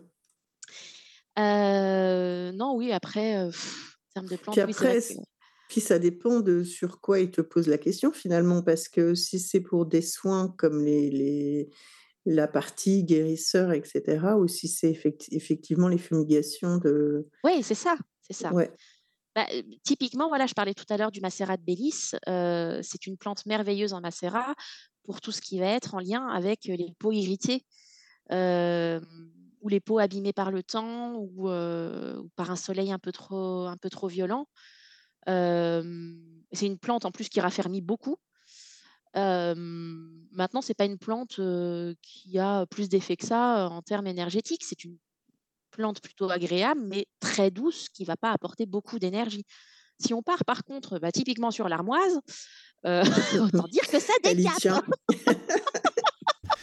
Euh, ouais. Et je pourrais tu... parler aussi du pavot, par exemple. Le, le Oui, Ah oui. euh, tout ce qu'il y a de bien plus sûr. commun, Mm. c'est une plante incroyable en termes énergétiques pour faire des rêves lucides. Ah C'est oui, clair. c'est bien Puis la récolte des graines est quelque chose d'hyper sympa, quoi. Ah oui, non, puis alors faire des sirops de coquelicots, oh là là, quel bonheur, quoi. Ouais, mais faut y Ah aller, oui. hein. Faut en, faut en ramasser Faut- vachement. Ouais, faut avoir un peu de courage, oui. Mais c'est ça. Ben, vous allez y aller toutes les deux, vous allez nous en ramener, comme ça c'est bien. Faire de la confiture. Oh, bah alors là, avec grand plaisir. Ah, c'est sympa, c'est sympa. D'accord. Euh, Il n'y avait pas une autre question tout à l'heure, tu disais. euh, Avez-vous parlé des druides qui sont dans les menhirs? Les druides qui sont dans les menhirs, ça me questionne là pour le coup. Ils c'est doivent ce être que- enfermés. C'est ce que Bernard Guiraud avait expliqué la semaine dernière. Ah oui, d'ailleurs, je crois qu'il nous écoute. Hein, euh, bi- euh, bisous. Enfin, euh, c'est Bernard, il nous écoute. C'est un ami aussi. Et ben euh. alors ça, ça m'intéresserait parce que là, j'avoue mon ignorance. Euh, les druides dans les menhirs, ça ne me parle pas outre mesure. Euh, je connais l'aspect plus énergétique de- du menhir. Euh, alors la légende des druides dans les menhirs, ça me questionne. Si, si quelqu'un a l'info, je Si- la veux oui, bien. si quelqu'un a l'info, n'hésitez pas. Euh, alors, tu sais, dans ton livre, évidemment, tu développes énormément, énormément euh, par rapport euh, des déesses et de la fameuse roue, justement, d'où le titre de ton livre, et tu expliques que chaque rayon de la roue a une énergie bien spécifique, c'est ça alors? Tout à fait. Voilà, est-ce que tu, tu Euh, peux nous principe- en parler Le principe, hein, le Ouais, le, principe. le principe même de la roue, c'est euh, d'avoir euh, huit rayons avec quatre célébrations majeures, quatre célébrations mineures. Chez les Vicans, typiquement, on va plutôt parler de sabbat. Chez nous, on est vraiment dans les célébrations, mais c'est la même chose, hein, fondamentalement. Bah, justement, j'allais te le dire, parce que quand j'ai lu le livre, eh bien, euh, moi, ça m'a fait penser au sabbat, justement. Oui, c'est ça. tout à fait. Mm. Tout à fait. Est-ce que je peux Euh, me permettre euh, Ah, ça y quelque est, c'est la Oh, sorcière qui va venir. C'est non, parti. non, mais Non. c'est c'est par rapport à moi, comment j'ai lu ton livre également. Je me dis qu'avant d'introduire les déesses, il faut peut-être installer le bois sacré quand même. Oui. Alors, le bois sacré, qu'est-ce que c'est? Euh, Le bois sacré, il se résume à un mot, qui est un mot magique chez les druides, qui est le néméton. C'est un espace euh, naturel, protégé, que rien n'aura abîmé. C'est un espace qu'on retrouve de moins en moins à l'extérieur, mais de plus en plus à l'intérieur. Ah, ok. Alors, je fais une petite parenthèse sur ce que je viens de voir sur le chat, qui peuvent voyager de menhir en menhir. Là, ça me parle déjà beaucoup plus. Voilà. Euh, Les druides dans les menhirs, je voyais pas l'astuce. D'accord. Euh, alors, je, vais juste finir d'évoquer le bois sacré, je reviendrai là-dessus après. Alors, euh, donc le néméton, voilà, c'est cet espace euh, que, rien n'est venu abîmer, qui peut être l'équivalent d'un temple, si on veut. hein. Pourquoi je dis que c'est plus facile à trouver à l'intérieur qu'à l'extérieur? Parce que le bois sacré, tout cheminant doit normalement se donner les moyens d'aller célébrer à l'extérieur, évidemment. Euh, si on n'est pas au contact de la nature alors que toute la logique se veut naturelle, il y a un bug quelque part dans la matrice. Euh, maintenant, c'est pas toujours donné à tout le monde de pouvoir célébrer précisément à un jour donné dans un endroit naturel. D'où le fait que je parle de notre bois intérieur, de notre némétone intérieur. Euh, c'est un espace qu'on va construire nous-mêmes à la hauteur de nos besoins et selon nos besoins et selon notre avancée sur le chemin. Ça veut dire qu'on peut choisir nos essences d'arbres, qu'on peut choisir la taille de notre cercle, qu'on peut choisir les éléments qu'il y aura à l'intérieur de notre cercle, si oui ou non il y aura un brasier, si oui ou non il y aura des accessoires. Quels gardiens vont nous accompagner Gardiens et guides, cela dit, qui ne seront pas forcément des déités d'ailleurs, qui peuvent être des animaux, qui peuvent être des plantes, qui peuvent être des énergies, qui peuvent être des membres du peuple silencieux, euh, que peut-être euh, plus de gens connaissent sous la dénomination de petits peuples. Euh, voilà, c'est le grand facteur déclencheur de tout travail intérieur druidique et de toute méditation druidique de base. Voilà, donc tout ça en visualisation, en méditation, tu crées ton espace sacré. C'est ça. Et autant il y a certaines choses qui ne bougeront jamais, autant euh, en toute logique, le néméton va évoluer selon l'énergie de la saison ou du rayon et selon notre propre énergie de l'instant aussi. Mhm. Oui, en même temps, les énergies, elles bougent euh, tout le temps. hein. rien n'est moins euh, fluctuant que l'énergie. C'est Voilà. ça, oui. Oui, oui. Ça me fait Et toujours penser au Kybalion, tu sais, quand je parle de ça. Je sais pas pourquoi, tu sais, euh, ce qui est en haut est en bas, euh, la polarité, le rythme et tout ça. là, le- Enfin, vrai, ça me fait toujours penser à ça. C'est tout à fait ça. Euh, bah d'ailleurs, les Vicans le disent très bien, hein, as above, so below. C'est c'est quelque chose de, de très logique Oui, dans cette approche-là, euh, puisque finalement on travaille avec un tout, mais qui est composé d'une multitude de choses qui font que si elles sont équilibrées, on arrive à, à ce tout, à ce fameux tout. c'est ça. Alors, tu voulais revenir sur la question de- du chat là, par rapport au menhir, c'est ça? Alors oui, pardon. Euh, alors oui, il y a une légende euh, qui dit que, euh, au-delà du fait que euh, les menhirs euh, aient été placés à des points spécifiques de croisement de lignes de ley, euh, il y aurait aussi un système énergétique qui serait mis en place entre les menhirs et qui permettrait aux druides euh, les plus aguerris et, et les plus enclins à faire preuve d'une grande sagesse, à circuler d'un menhir à l'autre partout sur le territoire, puisqu'on a des menhirs vraiment partout sur le territoire celte. Euh, pour rappel, d'ailleurs, euh, le territoire celte ne s'arrête pas aux frontières de la Bretagne. J'insiste très lourdement. Je suis agaçante avec ça. Non, mais c'est bien de le dire. C'est bien de le dire. Non, mais c'est vrai, parce qu'on parle beaucoup de la Bretagne aussi quand on parle de enfin, tout ce qui est celte, quoi. Donc voilà. Et oui, mais pour rappel, euh, c'est-à-dire que les Celtes initiaux, euh, il y, a- il y a eu trois, trois grandes phases euh, chez les Celtes en termes de développement. Euh, la toute première est quand même la culture d'Unfeld, qui est juste en Hongrie, hein, ça peut, ça peut surprendre, mais bon, hein, qu'on appelle d'ailleurs la culture proto-celte. Euh, et puis qui s'est après euh, expatrié un petit peu en direction de la Croatie, la Slovénie, la Hongrie euh, occidentale, euh, toute la zone Autriche, Moravie, Slovaquie, et qui seulement après est allé sur le nord de l'Italie, la Suisse, l'est de la France, le sud de l'Allemagne, la Bohème, jusqu'en Espagne, au Portugal, et par extension la Belgique et les, les terres de Grande-Bretagne. Voilà. Mais c'est. Je suis en train de lire en même temps Evie. Oui, tout à fait. J'ai parlé de la Vika parce que c'est eux qui en parlent le plus de As Above, So Below. C'est c'est assez représentatif finalement hein, de, de la mais du druidisme aussi. hein. Mais c'est hermétique. Tout à l'heure, je parlais de John Toland, on est en plein dedans. hein. Voilà. D'accord. Donc, euh, les menhirs, en fait, les druides vont de menhir en menhir. Non, mais c'était ça, en fait. Les- hein. Voilà, les druides vont de menhir en menhir. Voilà. Alors, je, bon, je suis désolée, moi, j'ai jamais réussi à le faire. hein. Voilà. Euh, ça viendra un jour. hein, pas T'inquiète pas. Ouais, Dans 30 peut-être ans, c'est bon. 60 ans. Oui. non, ça va, arrives. Mais non, non, en tout cas, en termes de, de mouvement énergétique, euh, oui, on est, on est capable, effectivement, de sortir de son corps et euh, d'aller visiter des trucs, euh, des trucs plutôt sympathiques. Mais alors, attends, Voilà. donc c'est en astral, quoi, en fait. C'est euh, en voyage astral. tout à fait. Oui, oui. tout à fait. Ah, mais c'est intéressant, ça. En sachant qu'on Oui. a, on a cinq corps, en fait, quand on parle du soin du Oui. corps, c'est déjà euh, verbalement, c'est faux. Là, c'est la barde qui parle. Nous avons cinq corps différents, donc on fait un soin des corps et pas Oui, un soin oui. du corps. Et c'est essentiel de se souvenir de ça. Alors, attends, les cinq corps, tu, peux nous... Non, tu peux développer un peu Opakiona, euh, Opakiona me donnera raison. Euh, je te donne raison d'avance, vas-y.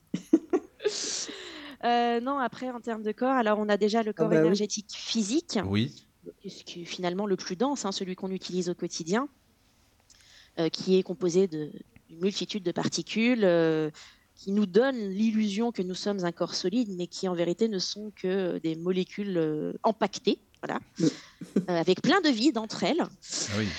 Nous avons ensuite le corps euh, énergétique éthérique euh, qui s'étend euh, légèrement autour de notre corps physique. On estime qu'il va de 3 à 5 cm autour, euh, qui est là vraiment pour maintenir le corps et le réparer autant que faire se peut, euh, mais qui peut être pour le coup euh, fort développé euh, pour pouvoir euh, faire ce que nous, nous appelons des montées de nouivre, mais en fait, c'est des montées de vitalité. C'est pour ça que je parlais de la Kundalini tout à l'heure on peut déclencher hein, cette, euh, cette pulsions euh, vitales en travaillant le corps éthérique.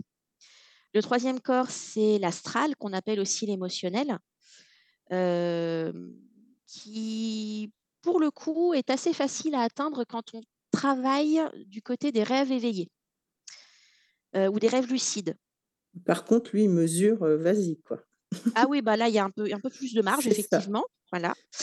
Et euh, on arrive à équilibrer ce corps-là en travaillant typiquement sur les éléments pour les rééquilibrer les uns les autres et, et travailler sur le ressenti, puisque bah, le corps astral, c'est vraiment le sentiment. C'est l'expérience du vivant, littéralement. Le quatrième corps, ça va être le mental, euh, qui bien souvent est représenté sous forme d'une lumière jaune qui rayonne autour du corps. Alors ça, euh, les chrétiens l'ont bien compris, ils le représentent assez bien. Euh, qui est plutôt sur un aspect plus psychologique pour le coup, puisque c'est la structure et tous les schémas de toute notre pensée, toutes nos croyances, en croyances ouvertes ou en croyances limitantes. Et le dernier, c'est le corps. euh, Non Alors, l'ego se trouve au niveau du corps énergétique mental. Oui, d'accord. Mais je vais me permettre une grosse parenthèse. euh, J'ai beaucoup de mal avec les personnes qui disent qu'il faut tuer l'ego. Ah, moi aussi, j'ai du mal avec ça. J'arrête pas de le dire. Non, mais que- merci, c'est bien, c'est bon ça. La, la psy euh, que je suis, parce que je ne suis pas que druidesse, je suis psy, euh, dirait que ce serait comme dire à quelqu'un T'as deux bras, c'est pas grave, coupe-en un. C'est ça, Mhm. exactement quoi. Oui, oui. Non, mais maintenant c'est une mode, on entend tout le temps ça, l'ego, Ah oui, mais c'est dramatique, Non, mais parce que c'est hyper culpabilisant. C'est ça, fait. ouais, c'est ça, exactement. Euh, C'est dire à quelqu'un parce que tu fixes des limites et que tu te respectes avant de respecter l'autre, tu es égotique ou égocentrique. C'est ça. Non. Non, non, je me respecte. L'ego a été euh, conçu de manière euh, naturelle pour nous permettre d'asseoir une construction saine. Oui, Être surinvesti dans l'ego est dangereux, je valide, mais tuer notre ego, c'est mortel, littéralement. Mhm, c'est sûr. Ah, merci pour la parenthèse. Voilà. Et ça, c'est la psy, c'est pas la druide. Euh, et le dernier corps, c'est le corps énergétique spirituel qu'on appelle aussi le causal, euh, qui lui, pour le coup, contient l'intégralité de nos connaissances euh, sur tout ce qui nous est advenu jusqu'à présent. Euh, donc là, on va y retrouver euh, tout ce qui va être de l'ordre du karmique, de l'akashique. C'est pas du tout de la norme druidique, hein, c'est Mm. plus, euh, plus hindou, ou voilà. Euh, et on va travailler avec ce corps-là plutôt nos valeurs profondes et les objectifs euh, importants que nous devons atteindre dans cette vie avant de passer à la prochaine. D'accord. Alors attends, mais Voilà. toi tu y crois aux mémoires akashiques Oh, je suis un mauvais exemple, moi, parce que la seule fois où j'ai demandé une consultation en mémoire akashique, on m'a annoncé des choses qui n'ont jamais eu lieu. Alors c'est un peu compliqué. Oui, quoi. mais je comprends bien. D'accord. Non, mais voilà. Mais je dis pas que ça n'existe pas. Je dis pas que ça. c'est- du bullshit. Ce serait un jugement. je dis que sur moi, en tout cas, je n'ai pas eu encore la preuve de. Donc j'attends que quelqu'un me démontre avec son grand talent que oui, il y a quelque bien. chose de l'ordre de la Ça serait bien de démontrer, oui. Si quelqu'un euh, ici présent, euh, qu'il se, qu'il se manifeste, je Voilà, suis prête. faut y aller, les amis. Voilà. D'accord. Ouais, merci pour Mais le... euh, je, je, je, je retourne la question du coup. Qu'est-ce que vous en pensez de la cachique que c'est du bullshit. Tout simplement. Moi, je suis pas, di- enfin, je peux pas être plus direct, hein, donc euh, voilà. que c'est beaucoup de Moi, blabla, quoi. Moi, j'ai pas d'avis encore. Voilà. Ah, donc euh, ça va, on en est au même stade au pack ouais, lunaire. non, Ouais, mais ouais, c'est, ouais. je veux dire, euh, des gens qui vont te dire quoi, euh, il y avait ça, ça, ça, t'étais ci, t'étais, enfin non, mais quoi, voilà, quoi. Je sais pas, qu'est-ce que c'est que la mémoire akashique euh, Finalement, c'est un ordinateur qui enregistre euh, tout ce qui s'est passé. C'est un gros, gros disque dur, quoi. Bon, bah pourquoi pas. euh, Ah. Après, si on s'appuie euh, sur les théories de Jung autour euh, de l'inconscient collectif, oui, oui. on a quand même effectivement cette idée que quelque chose est stocké quelque part. Oui, d'accord. Euh, Pour l'inconscient collectif, oui, oui, je suis d'accord. Ça, Voilà. c'est- ça, c'est sûr. Après, puisqu'on est capable de faire des hypnoses régressives et de retrouver en travaillant suffisamment fort certaines de nos anciennes vies, peut-être qu'il y a quelque chose à, à gratter de ce côté-là, mais de là à parler de mémoire mais en fait, akashique hein, ça. sous format grande bibliothèque, moi, ça me Oui, mais en fait, moi, c'est ça qui me gêne. C'est exactement en fait qui me gêne, c'est cette fameuse bibliothèque. Parce que évidemment que les, enfin, les vies passées, euh, bien, bien sûr qu'on peut les retrouver avec des personnes très très compétentes, parce que c'est pas évident non plus. Quoi, faut que ce soit des gens qui connaissent bien. Mais ça, oui, j'y crois. Mais c'est de grandes bibliothèques, non, ça, ça me parle pas, quoi. Voilà. Ouais, voilà, c'est Bon, c'est peut-être euh, un peu trop schématique, faudrait demander à. Elena Blavatsky si elle est là, elle pourrait nous expliquer. Mais non, voilà. Mais Et, par et- contre, je- oui. vas-y, vas-y, vas-y, vas-y.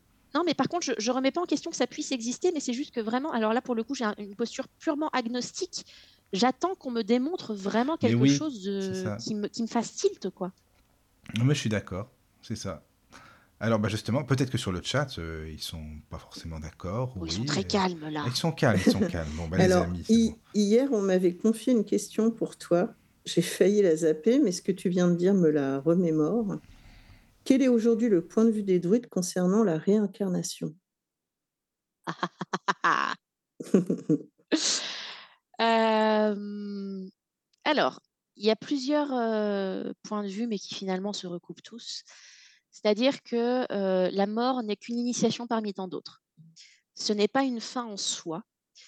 Euh, c'est un, un passage euh, obligé qui nous mène au mieux, on va appeler ça comme ça, euh, sur les îles de l'Ouest, donc de façon à ne plus avoir à revenir en incarnation, Mhm, au pire, euh, qui va euh, nous permettre d'échanger avec ce qu'on appelle les elders, donc les, les anciens, quelque part, euh, sur ce que nous avons vécu dans notre existence actuelle et euh, ce que nous avons plus ou moins raté ou là où nous avons perdu du temps inutilement ou, ou des choses qui auraient pu être creusées qui n'ont pas eu le temps de l'être.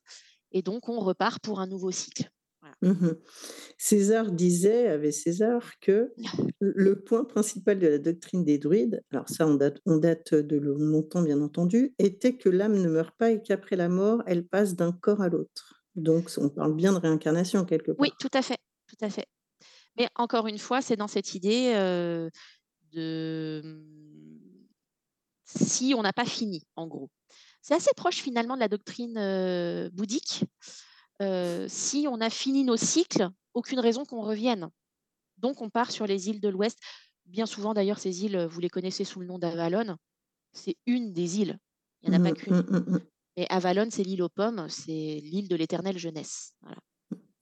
Mais alors, attends, qu'est-ce qui s'y passe dans ces îles alors? Euh, le bonheur total et absolu. D'accord. J'allais le dire. Non, mais c'est- bien. Si c'est ça, ça donne envie, quoi. Voilà, c'est pour ça. Bah, Mais comme dans. Astérix, c'est l'île du plaisir. D'accord. Mais c'est bien ça. Ah, tu Non, non. tu t'y plairais. Hein, Mais oui, justement, c'est ce que je pensais. Je voulais pas le dire, mais quand même, tu voilà, c'est l'as et sanglier. Hop là, C'est ça, c'est ça, exactement. Euh, D'accord. non, non, non, qu'est-ce qui mais c'est- passe Euh, bah, Avalon, pour le coup, est une île régie par euh, une triple déesse euh, qui a plein de prêtresses. Et euh, ces prêtresses sont vraiment là pour euh, assurer la bienvenue euh, aux personnes qui arrivent sur cette île et leur procurer la meilleure des suites de vie possibles. Voilà. Ah oui. Mais typiquement, si on veut parler d'Arthur, Arthur a été jusqu'à Avalon lorsqu'il a été euh, blessé par Mordred. Oui. Euh, mais à Avalon, en fait, euh, bah, la triple déesse l'a soigné et l'a renvoyé, euh, mais sous une autre forme. D'accord. Voilà. Bon, eh bien, je te, je te garde, Moira, pour une prochaine émission sur Avalon. alors. Il y a Evie qui a fait une suggestion sur les mémoires akashiques Oui, sur le chat. Oh, bah, Marianne. Alors, je me suis toujours demandé si les bibliothèques akashiques, c'est pas un peu comme un grand vidéoclub. Ah, c'est pas mal chaque ça. VHS est un moment de vie vécu par quelqu'un, genre à chaque fois qu'on meurt et qu'on renaît, lorsqu'on perd la mémoire de notre vie passée, il y a une sauvegarde qui est faite en VHS C'est pas mal du tout. J'adore Ah, moi aussi, j'aime bien. Alors là, va- merci, Evie, c'est bien, c'est sympa ça. Elle est incroyable cette image-là. J'adore. Ah, oui, oui, oui. Ah, puis les ça. VHS, je préfère au DVD. Bah, écoute, c'était euh, bien aussi. Il faut être nos- nostalgique de ça. bien. Moi, j'aime bien aussi, c'est vrai. Et si ça se trouve, c'est comme dans le dessin animé, vice-versa. Est-ce que tout le monde voit forcément la même chose? Ah, alors ça, c'est un beau point aussi. Euh, alors peut-être tout le monde ne connaît pas ce dessin animé. Non, moi je connais pas. C'est un très beau dessin animé sur euh, les émotions et sur les notions de mémoire et de souvenir. Comment sont stockés les souvenirs? Euh, Dans quelle catégorie ils vont? Est-ce qu'ils s'effacent? Est-ce qu'ils se perdent? C'est un très beau dessin animé de Walt Disney qui, pour le coup, m'a beaucoup aidé en tant que maman pour expliquer ces principes-là à mon fils. Et je le conseille vraiment à tout le monde. c'est un petit bijou. Je dis Disney, mais en fait, c'est Pixar. Mais voilà, comme Pixar a été racheté par Disney. Est-ce que tout le monde voit forcément la même chose? Je dirais bien que non, mais je dirais bien que oui quand même. Parce que. Tu n'es pas normande pourtant comme moi. Euh, ouais, bah non, je suis non, non, non, clairement pas. Bah voilà. je dirais que non, parce que nous avons tous notre propre vécu et encore une fois, le libre arbitre fait que nous, avons euh, nos modes de fonctionnement et nos schémas types. Et d'un autre côté, euh, il est plutôt surprenant de faire des rituels avec des personnes qui sont à plus de 10 000 km de soi et de voir précisément les mêmes choses à ce moment-là. C'est toujours surprenant quand ça arrive, mais en fait, on devrait plus être surpris. Ça devrait être euh, quelque chose d'habituel, en fait. Enfin, ça devrait être normal pour nous, plutôt. C'est ça, logique, oui. Enfin, je dis nous, je ne suis pas encore druide, excusez-moi du peu, mais quand même. Ah oui, pardon, Michael. Euh, est-ce que c'est réservé aux druides?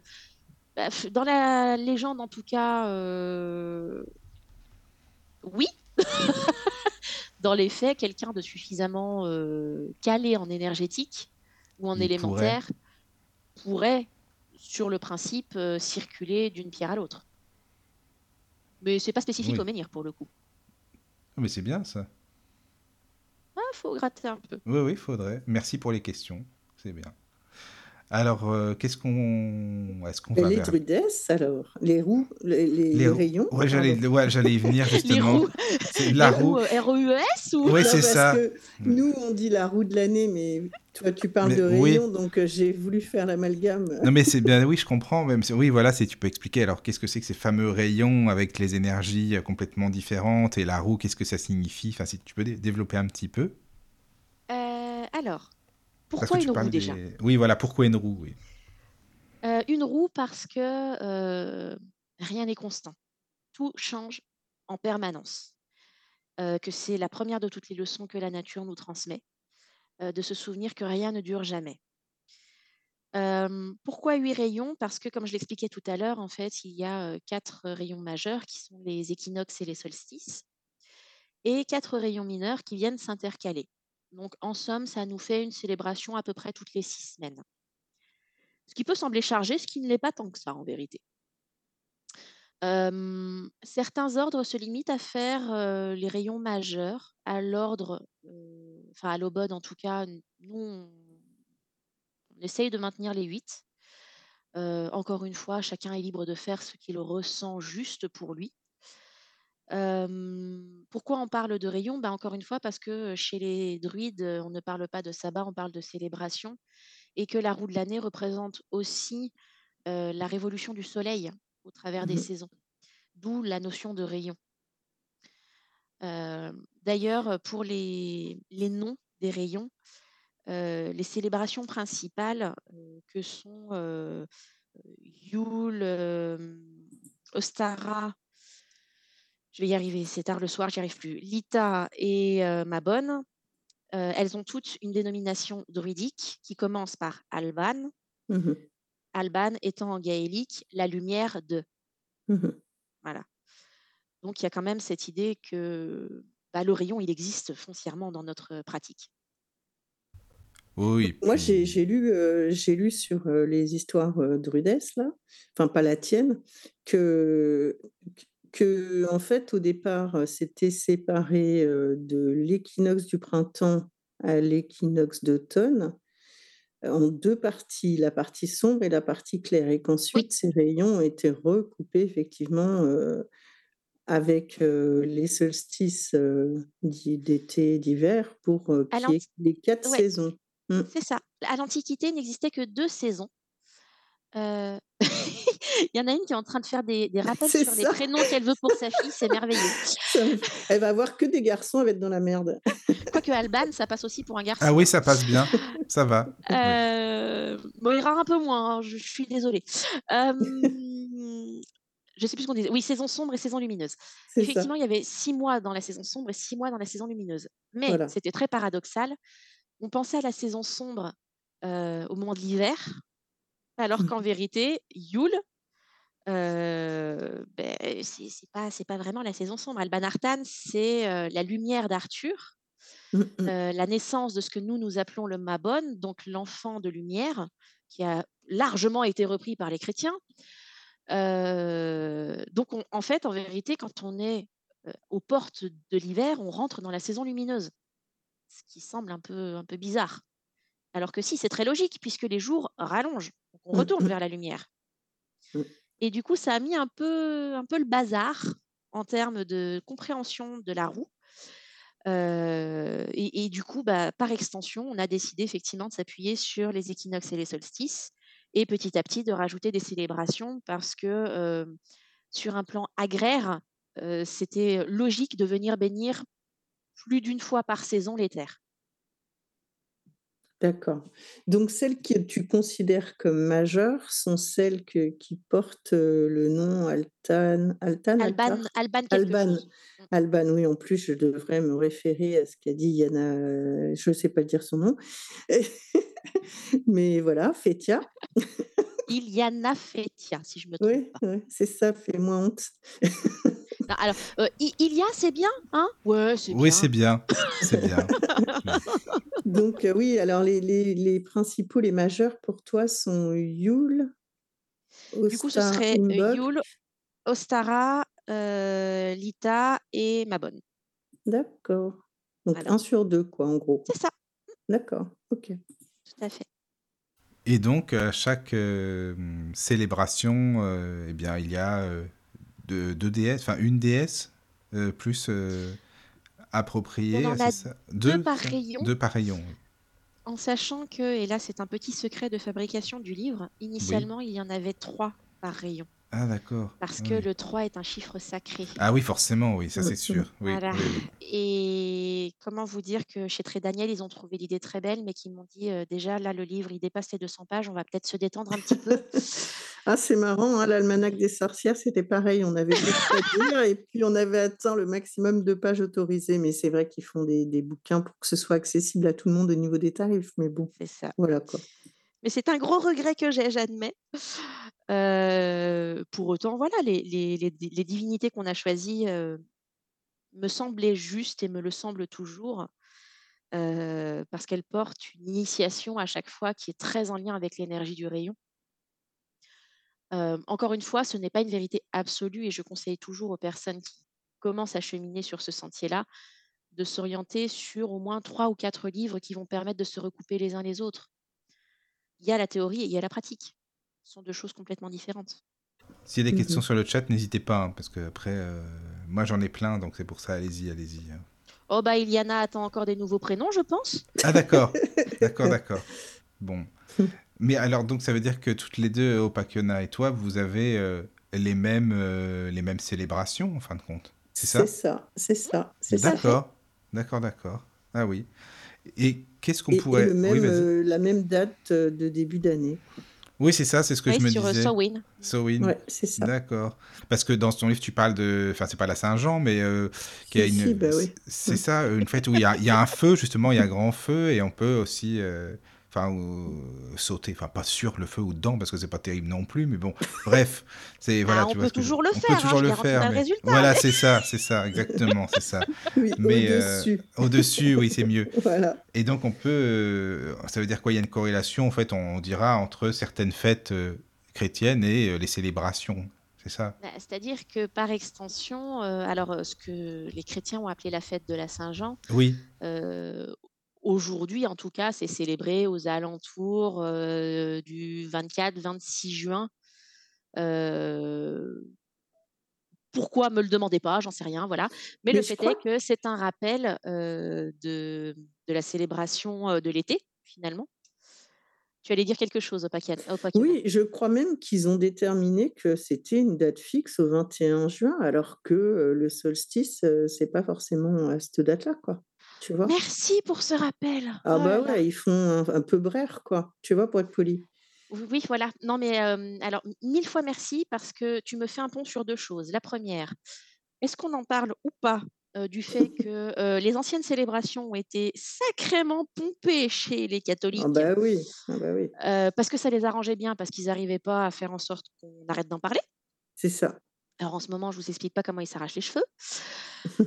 Et puis on peut aussi évoquer effectivement, que, pratiquer une spiritualité quelle qu'elle soit, c'est aussi et surtout se rappeler que, on le fait en étant quand même raccord avec ce que la nature nous donne. Bah Donc quand on me dit: «Mais non, le solstice d'été, c'est le 21 juin, basta», waouh! Ah ouais, non, mais non, jamais de la vie, quoi, tu vois? Voilà. Les solstices et les équinoxes, heu, autant Evie que moi, heu, on tient absolument d'ailleurs elle enfin bon, je te je termine d'abord cette phrase. On tient absolument à respecter les les vraies dates des solstices et des équinoxes, tu vois? Mais Et parce que puis c'est le elle, elle propre de s ces cheminements. ouais et elle, elle fait encore, heu, mieux que ça puisqu'elle a sa petite roue de l'année, à la maison qu'elle tourne, cran après cran. Mais, elle, heu, elle sent, heu, l'énergie changer, tu sais, dans les les saisons bien avant et et en fait, elle me dit que ça correspond exactement, heu, à ce qu'était le calendrier celte, me semble-t-il, hein, parce que moi je peux raconter un truc avec, une phrase à moitié bancale dedans, mais, où la saison changeait bien avant que le calendrier ne l'annonce, tu Tout vois? à fait, tout à Bah fait. oui. Et mmh, c'était dans cette logique-là aussi, heu, qu'a été écrit ce livre. C'est-à-dire que, combien de fois on m'a dit: «Oui, en fait, ce livre, heu, il est il est faisable seulement quand on le reprend à partir de Samhain». Mais non, pas du tout. En fait, on prend ce livre, on se dit: «Bah, tiens, en ce moment, c'est quelle saison?»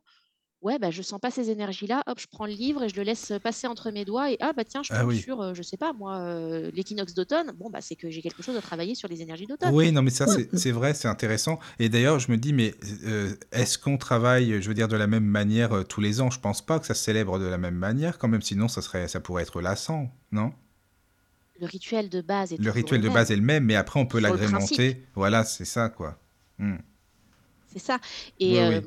Comme on est quand même dans une énergie très agraire, encore une fois, il y a quand même cette réflexion autour des graines qu'on a plantées, de ce qu'on va récolter et tous les ans, la récolte est changeante. Oui, voilà, c'est ça.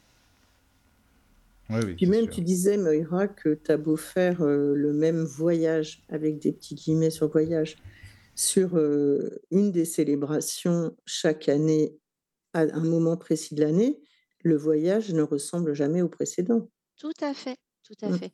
Mais de la même façon qu'on parlait du bois sacré tout à l'heure et où j'expliquais effectivement que le le gros du socle du bois sacré ne change pas, le fond en tout cas, mais la forme peut être excessivement variable d'un rayon à l'autre ou même juste d'un jour à l'autre.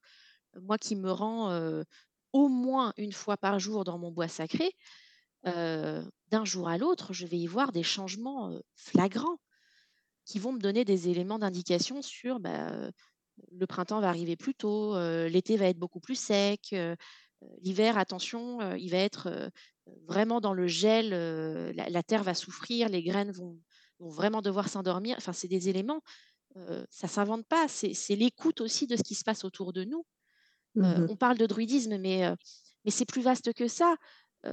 Tous les mouvements qui s'intéressent un tant soit peu à la nature, et c'est pas pour rien qu'il y a de plus en plus de personnes qui y reviennent, se rendent compte que, hem, il y a quand même impossibilité pour l'humain de vivre correctement sa vie s'il n'est pas en lien direct avec tous les signaux que la nature lui envoie. Mmh. Et celles considéraient que les solstices et équinoxes sont l'apogée de chaque saison et non pas son début comme le calendrier actuel le fait. Tout à fait, Evie. Et, et bah, on on en revient à cette histoire de de saison sombre et de saison lumineuse, en fait, hein. Ouais, c'est ça. C'est comme quand les gens célèbrent le solstice d'été, en fait, nous, on sait que c'est la fin de l'été, en fait, tu ça. vois? Et c'est ça qui est amusant parce qu'eux, ils se disent: «Ouais, c'est l'été». Ben non, c'est la fin. «C'est trop cool, je pars en vacances». Bah, profite bien. Bonnes vacances, très C'est ça. important. C'est ça, c'est ça. Oui, oui. En plus, c'est bien parce que tu donnes une prière euh, juste avant euh, chaque célébration. Enfin, tu expliques aussi les deux. Bah, oui, deux. C'est vrai que trois, ça aurait été un bouquin énorme, ça c'est sûr. Les trois, les trois déesses, euh, ça c'est sûr. Mais bon, bah, pourquoi pas. hein. Mais euh, j'ai bien aimé quand tu expliques qu'il y a une période aussi de, de questionnement. euh, pourquoi est-ce qu'on est druide Qu'est-ce qui, est-ce qui nous a amené à ça aussi Bah, Par rapport à notre vie aussi, quoi. Ça c'est bien. Parce que, hum, quelle que soit la spiritualité, je pense qu'il y a un vrai fond euh, de potentiel de développement personnel. Oui, Il y a ce qui nous appelle, ce qui nous attire. Il y a mille et une raisons pour ça. Mais qu'est-ce qu'on en fait de tout ce savoir?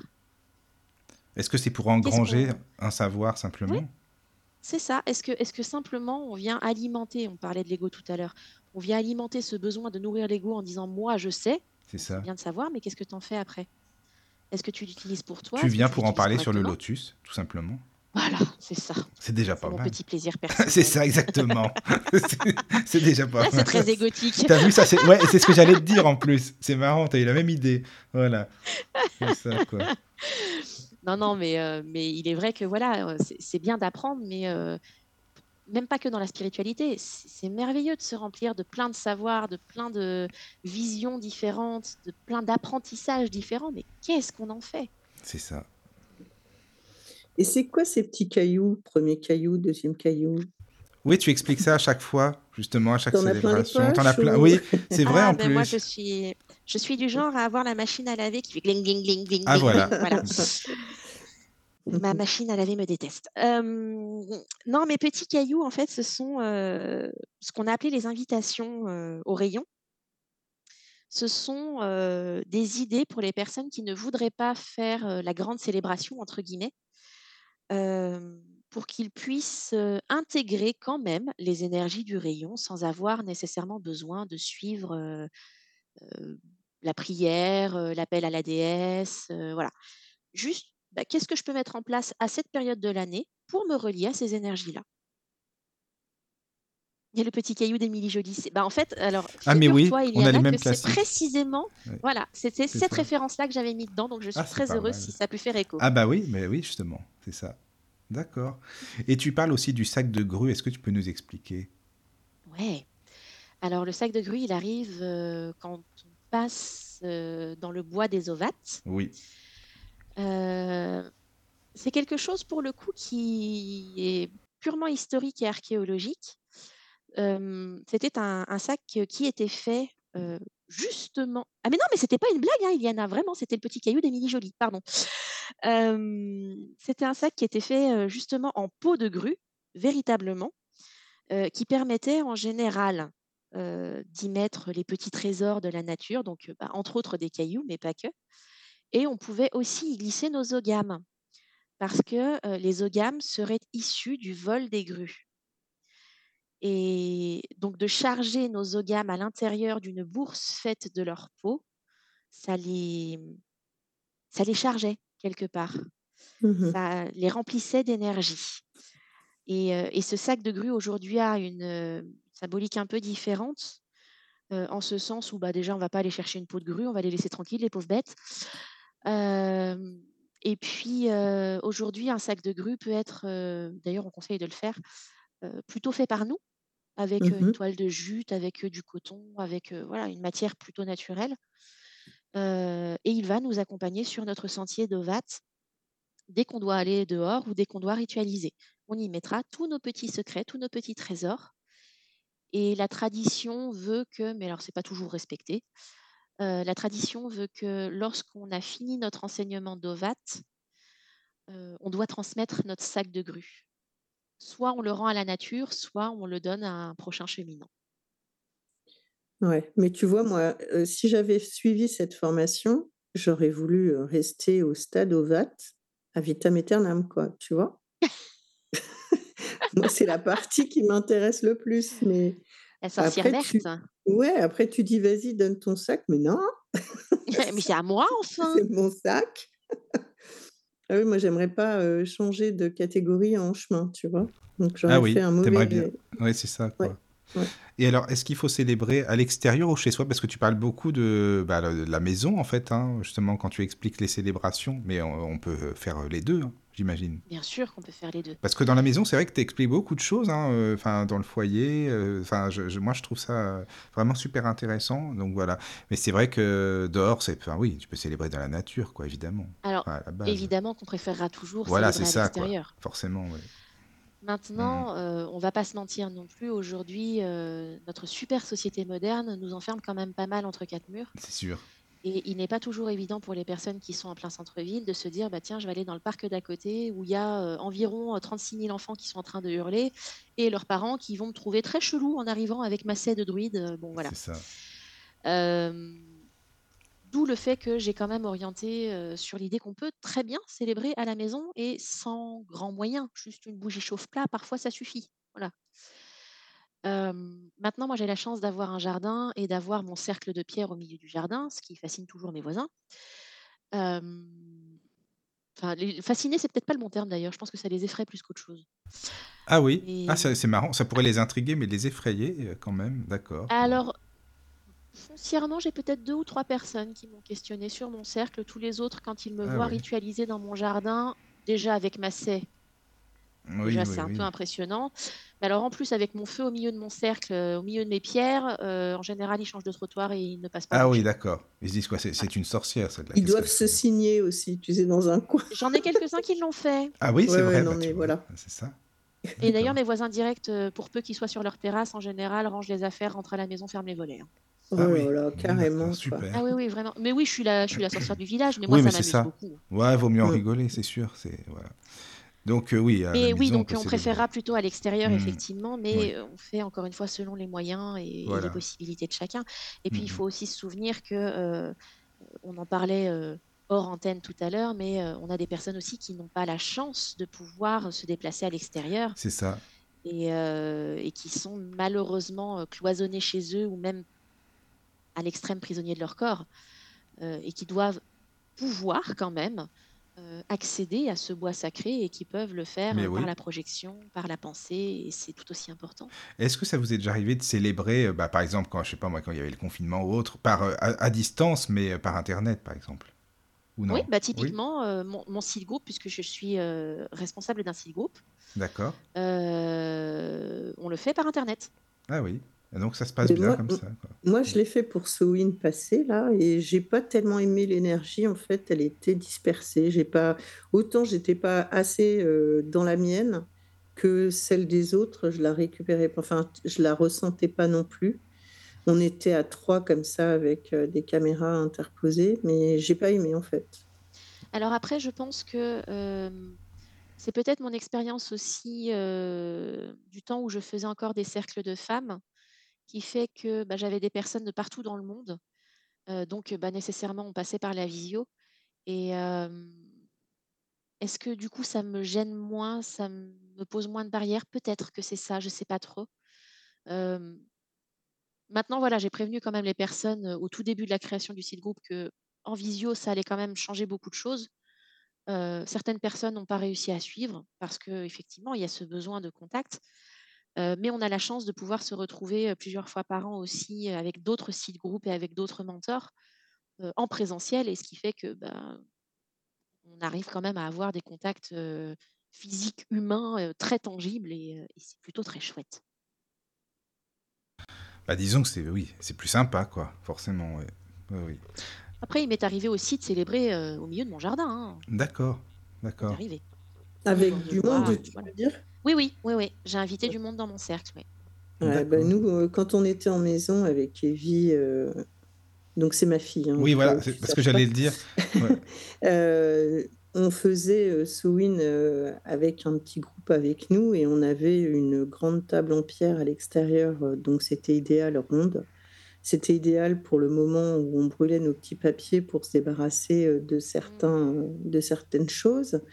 Euh, et, et ben, je peux te dire que les gens, euh, pourtant on fait ça passer minuit, hein, mais les gens, euh, ils essayent toujours de savoir ce que tu fais. Tu vois, c'est pas Bien évident. euh, un groupe de, de, de personnes, parce qu'il n'y avait pas que des femmes, hein, mais un groupe de personnes comme ça autour d'une table avec un chaudron euh, enflammé au milieu Ah oui, qui brûle des papiers, euh, les gens, ils, ils appellent euh, peut-être même les fous, tu vois. Enfin, le- les gens qui récupèrent les fous plutôt que même la police ou les pompiers. Très... Je vous ouais. laisse imaginer, du coup, dans ma posture de psy et druidisante, à quoi ça peut ressembler. Ben justement, ça doit être compliqué. hein. Ça, c'est sûr que ça doit être très compliqué. Mais bon. Et par contre, ton, ton côté psy, euh, tu, tu arrives à faire communiquer les deux choses? Ils savent que tu es druidesse, ils ne savent pas? Je ne m'en suis jamais cachée. D'accord, ben, je trouve Euh, ça sain, mais Oui, parce que en fait, alors, je ne sais pas si c'est sain ou si c'est un tort, ou parce que j'ai eu les deux, les deux pendants de la balance, dirons-nous. Euh, j'ai certaines personnes qui sont venues vers moi en tant que praticienne en psycho parce qu'ils savaient que j'avais cette ouverture vers le druidisme et que du coup, ils avaient moins peur d'être jugés pour fous quand ils me parlaient de certaines choses. Euh, et d'autres, au contraire, euh, qui s'en sont beaucoup méfiés et qui se sont rendus compte que bah, j'étais quand même humaine. hein, euh, voilà. Et je trouve ça plutôt chouette de pouvoir associer les deux en ce sens où, bah, dans la logique druidique, déjà, on s'appuie beaucoup sur les sciences de base. et, et je veux dire, ça fonctionne très très bien en commun. Finalement, la magie, qu'est-ce que c'est? C'est de la science pas encore expliquée, c'est si on ça. réfléchit bien. Donc, l'un dans l'autre, ce sont des pièces d'un même puzzle. Après, est-ce que ça dépend où et comment je travaille? Alors, je travaille exclusivement à distance maintenant parce que ma santé ne me permet plus d'avoir mon cabinet, mais j'ai travaillé quelque temps en cabinet. En cabinet ou en visio, je crois que ça revient à la même chose. C'est juste que les personnes viennent plus vers une personnalité que vers un praticien, je pense. Et comme je ne me suis jamais cachée de qui j'étais véritablement parce que c'est mon essence et que j'incarne profondément ça, euh, je vois pas pourquoi j'en aurais honte. Donc, quelque part, déjà, de base, ça libère un peu la parole, je pense. Ah Ouais, non, en sûr. institution, il est clair que Ah bah c'est différent. j'ai passé, en quelques entretiens pour les institutions. Euh, bon, dans l'entretien, je- ça c'est pas venu sur le tapis parce que ça aurait été purement illégal. Euh, mais ce sont des personnes qui se sont renseignées sur moi. Ils sont assez vite tombés sur mon profil sur les réseaux sociaux. Ils l'ont vu, ah oui. Très très Oui, oui. vite euh, dit non, mais ça va pas être possible, madame. Enfin, c'est n'importe quoi. Ouais, non, mais, euh, bah, que- non, ouais. mais c'est vrai. Mais parce qu'en France, on a euh, 30 ou 40 ans de retard. Ah, mais ça, c'est sûr. hein. C'est sûr, Mais ça, c'est sûr. Bien sûr. sûr. Alors, il y a plusieurs questions, enfin en, enfin en une, si on peut dire. Alors, euh, peut-on communiquer avec nos défunts chez les druides? Et si oui, comment? À quel moment de l'année sommes-nous le plus proche du monde invisible Et comment expliquer l'interconnexion du monde euh, des vivants et des morts chez les druides? Voilà. Et d'ailleurs, est-ce qu'il y a une communion entre les vivants et les morts? Enfin, en gros, voilà, c'est, tu vois ce que, voilà, il y a plusieurs questions. Ouais. ouais. Euh, bah, pour le coup, je pense qu'Opakiona y répondra aussi bien que moi. Oui, Le bien meilleur moment sûr. pour le faire, forcément, c'est Sorwin. Picaro est médium, donc elle peut Oui. compléter, comme ça, c'est bien. Alors en plus, voilà. Ben oui. Euh, bah tiens, ça m'intéresserait d'avoir euh, ton point de vue du coup, Caroline. Est-ce que, euh, alors moi je vais dire la Toussaint, mais est-ce Oui, que, c'est ça, c'est ça. voilà, euh, je non, pas particulièrement. J'ai pas plus de de sensations à ce moment-là, moi. Je les ai tout le temps, donc pas plus à ce moment-là. Pourtant, ça circule énormément, énormément à cette époque-là. On le ressent même euh, 15 jours avant, tu vois. Ah oui. Ah oui, largement, oui. Ouais, ouais. Ouais. Euh, en sachant que, alors, je, je pense qu'il y a peut-être une distinction là pour le coup euh, entre ta pratique et la mienne, Opakiona. Ouais, C'est-à-dire que effectivement, on sent les énergies déjà euh, s'infuser bien avant la date, Mm, mm. et pour autant, le voile ne s'ouvre que pendant trois jours, un jour avant, un jour pendant, un jour après. on est d'accord. Ouais, donc c'est pareil pour toi du coup. Ok. Oui, oui, oui. Ce qui est intéressant à faire à ce moment-là, en tout cas chez les druides, c'est euh, déjà pendant ces trois jours-là, on met une assiette de plus à table. Euh, on invite les défunts euh, à traverser notre maison s'ils en ont envie, puisque notre maison est la leur. Alors pour ça, il y a plein de petites astuces. Chez nous, en général, on va mettre des oignons sur les fenêtres ou les portes où on va les autoriser à rentrer parce que ce sera des points d'accès quelque part. Euh, on va enlever le sel si on met du gros sel sur nos paliers, évidemment. Euh, on évitera tout ce qui va être métallique, euh, puisqu'ils craignent ça.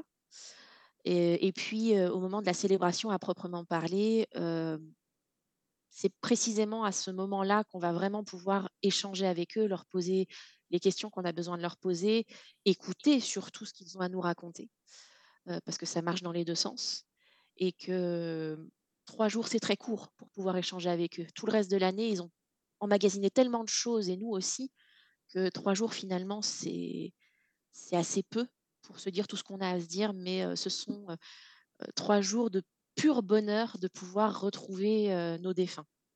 J'adore le dessin animé Coco pour ça parce qu'il oui, est oh là là. super génial.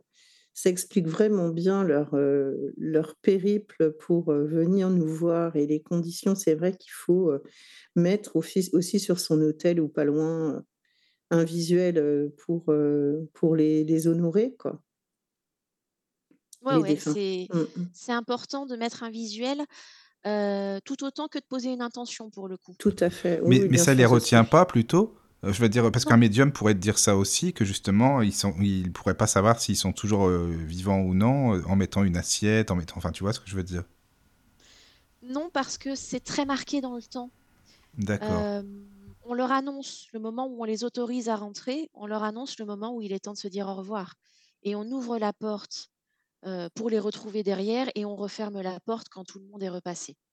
Et on les invoque pas, mais on les, on les, On les invite, on les voilà, pas. on les invite, mais on les invoque pas. C'est-à-dire que c'est pas un soir où tu fais Oui, oui, euh, bien sûr. C'est, pas une euh, table, voilà, c'est un pas une séance. Voilà, Voilà, c'est ça, c'est ça. ça. Mhm, bien Ici, sûr. bah, d'ailleurs, les, gens vont bien au cimetière. Oui, oui, t'as raison. mais- Oui, voilà, oui, c'est oui, vrai. oui, c'est vrai, c'est vrai, t'as raison, c'est vrai. Et, Et si on part sur d'autres cultures, je pense par exemple aux Mexicains, tu parlais de Coco. Oui, euh, Ah oui. euh, bah, les Mexicains, en fait, ils font simplement la fête dans les cimetières, quoi. ah c'est oui. ça. C'est ça. Après, s'il y a un autre euh, rayon où le voile est fin, mais c'est pas pour accueillir les mêmes choses, c'est à Beltane. Oui. Et là, c'est plus l'effet, quoi. Mm.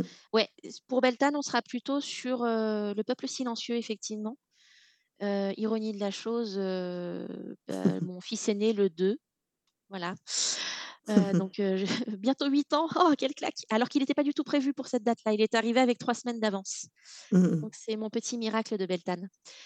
Euh, mais effectivement, c'est un, c'est un pendant qui est assez intéressant justement à creuser parce que euh, Samhain, tout le monde s'en fait une figuration. Alors merci les Américains avec Halloween.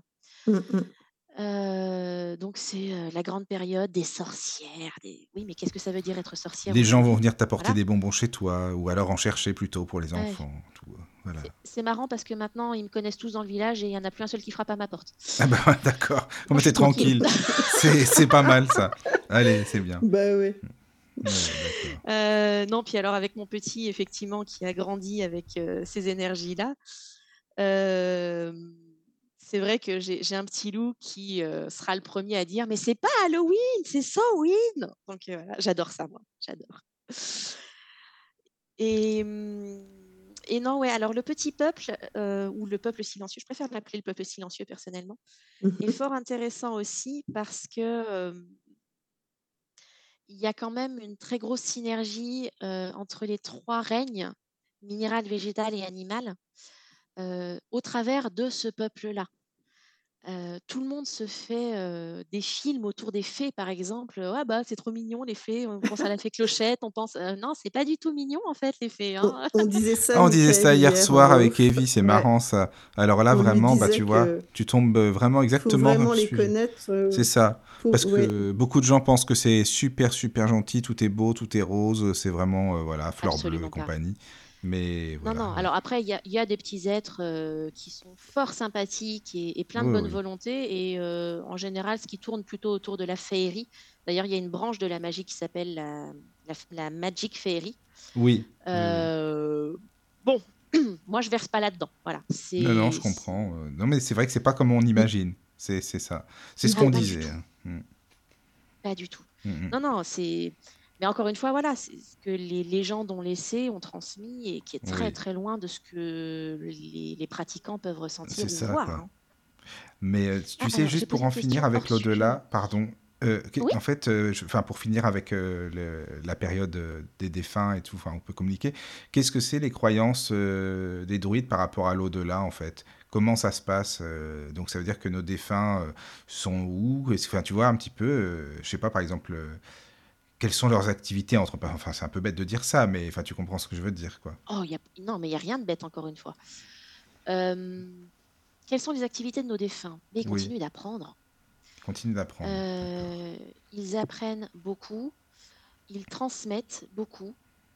Euh, je reviens à toi, hein, Iliana.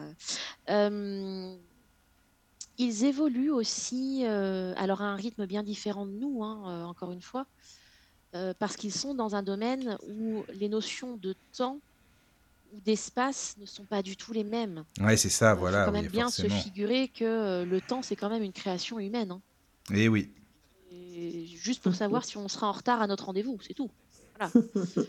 Euh, mais ça n'existe pas le temps. C'est, enfin, on pourra en parler des heures de ça aussi. oui, oui, oui. Euh, tout ça pour dire que voilà, euh, qu'est-ce qu'ils font? Euh, Ils apprennent hein, Ils ils apprennent, d'accord. Voilà.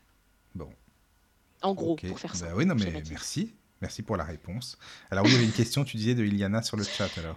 Ouais, euh, par rapport à des célébrations qu'il pourrait y avoir dans le département 44, alors je pense qu'en Loire-Atlantique, effectivement, sur Naonet, donc sur Nantes, il doit y avoir des choses qui se font. Euh, il faudrait peut-être euh, envisager, si c'est pas sur Naonet, ça peut être sur le pays de Vannes avec la Gorsède. Euh, je sais que les célébrations de la Gorsède peuvent être publiques. Ça peut valoir le coup de poser la question parce que le pays de Vannes, c'est quand même euh, le fief du druidisme breton. Ça peut valoir le coup de se pencher dessus. Moi, ce que je trouve un peu dommage dans les célébrations comme ça qui sont souvent proposées pour se regrouper, c'est qu'elles sont pas faites aux bonnes dates. Non. Et ça, c'est vraiment dommage, tu vois. Parce que du coup, t'es pas, euh, en tout cas nous qui tenons vraiment à célébrer sur des points précis, comme je disais tout à l'heure, par rapport à toutes les dates qui sont euh, des dates convenues, entre guillemets, ou des moments euh, lunaires convenus, etc. Là, je trouve toujours embêtant de célébrer quelque chose euh, à la mauvaise date, quoi. Et c'est très souvent d'ailleurs que quand je mets les rappels, entre guillemets, hein, euh, sur les réseaux sociaux pour les célébrations, on me dit soit tu es en avance, soit tu es en retard. Non, je suis à la date précise, à l'heure précise. Ouais, Euh, ouais. c'est juste que, voilà, faut aller chercher, faut comprendre le pourquoi. Parce que si c'est juste pour dire euh, ah bah non, mais euh, moi on m'a dit que c'était euh, solstice équinoxe, bon bah c'est les 21, quoi, c'est tout. Mhm. C'est un peu Ouais. plus compliqué que ça. Voilà. Est-ce que tu pourrais nous parler des rituels pour ouvrir le passage entre les mondes, justement? Euh, bah, on peut parler, euh, alors on serait plutôt sur le rituel de Belten là maintenant, mais euh, Oui. euh, bon, quoique, on pourrait en parler hein, du rituel de Belten. Euh, j'étais partie sur Samhain par, euh, par habitude, Ah oui, mais par euh, habitude, voilà, c'est ça. C'est normal, je comprends bien. bien mal m'en prend. Non, non, mais ça va, ça va, c'est- normal, tu sais. Euh, non, comment on, on va pouvoir ritualiser pour passer entre les mondes? Eh ben, on peut réfléchir déjà à ce que veut dire passer d'un monde à l'autre. Oui, Est-ce que c'est sur un plan purement chamanique où là on va avoir trois mondes, le monde du dessus, le monde du milieu, le monde du dessous Est-ce qu'on va être sur un plan plus éthéré où en fait c'est un monde derrière le monde? Euh, Est-ce qu'on va être sur un plan purement énergétique ou élémentaire où en fait chaque euh, direction, chaque élément va nous apporter un monde à proprement parler euh, un peu comme une planète qui serait composée en vérité de quatre ou cinq planètes si on compte les terres au milieu? Euh, déjà, il faut définir ce qu'on attend quand on se dit je vais passer dans un autre monde. Une fois qu'on a défini ça, ce que ça symbolise pour nous, à ce moment-là, effectivement, on peut partir sur une ritualisation. Chez les druides, euh, le premier mouvement d'entre tous, c'est déjà euh, de rentrer par l'ouest, donc par l'eau, euh, parce que c'est la porte la plus fluide au premier sens de la chose, puis de faire un tour de cercle dans le sens des aiguilles d'une montre, puisque c'est le sens du soleil, en tout cas pour notre hémisphère, et puis refaire un tour en saluant les directions, en s'inclinant, en les appelant. Encore une fois, on n'invoque pas, hein, on appelle, viennent si elles veulent. Et une fois qu'on a fait ça, on revient au centre du cercle. On expose notre, notre attente, notre intention. Et si notre intention semble alignée avec ce que, bah, pour le coup, Beltane, euh, ce que le, le peuple silencieux est prêt à nous accorder, seulement à ce moment-là, effectivement, on peut euh, passer de l'autre côté. Comment on y passe? Ben, En fait, tout à l'heure, on parlait de la perception euh, que peuvent avoir euh, l'un ou l'autre. Il est probable que Opakiona et moi, on n'ait pas les mêmes perceptions du tout. Parce que bah, typiquement pour Sowin, on a vraiment une porte physique à passer. Pour Beltane, on va plutôt être sur quelque chose qui ressemblerait peut-être plus à un voile à soulever ou à quelque chose de plus... C'est difficile à décrire avec des mots, en fait. Oui, j'imagine, Ouais. faut le vivre, hein, vraiment. C'est ça, C'est quoi. ça. Non, mais c'est c'est normal, bah C'est oui, un vrai évidemment. challenge. Non, mais c'est c'est vrai, c'est vrai, c'est vrai que c'est un exercice quand même. Euh, on va être peut-être plus ouais, dans le... une sensation vraiment de, de corps qui passe au travers de quelque chose. Mais dire ce qu'est ce quelque chose, c'est très compliqué en vérité. hein. Ouais, ouais.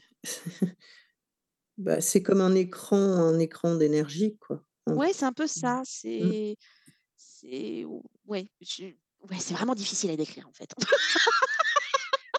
Non, Oui, mais t'inquiète pas. ouais. On, non, mais on comprend, ça va, ça va, c'est bon. Après, comme tu dis, euh, il faut, ouais, c'est il faut le vivre, tout simplement. C'est ça, ça s'éprouve Ça oui, voilà, voilà, c'est ça. Et comment les druides voient, tu sais, ce qu'on appelle, euh, je sais pas, les guides, les anges gardiens, etc. Enfin voilà. Alors on va pas trop avoir d'ange gardien chez les druides D'accord. parce que les anges sont déjà une notion euh, très orientée catholique euh, et que les catholiques nous ont fait un peu beaucoup de mal. Oh Voilà. non, ça y est, tout de suite là. T'as vu ça? Franchement. Oui, mais euh, bon, j'avais déjà un peu commencé à évoquer la chose euh, pour la, la, la Saint-Patrick, voilà, Ah oui, oui, oui. vilaine que je suis. Euh, donc les anges gardiens, non, c'est pas trop notre cam.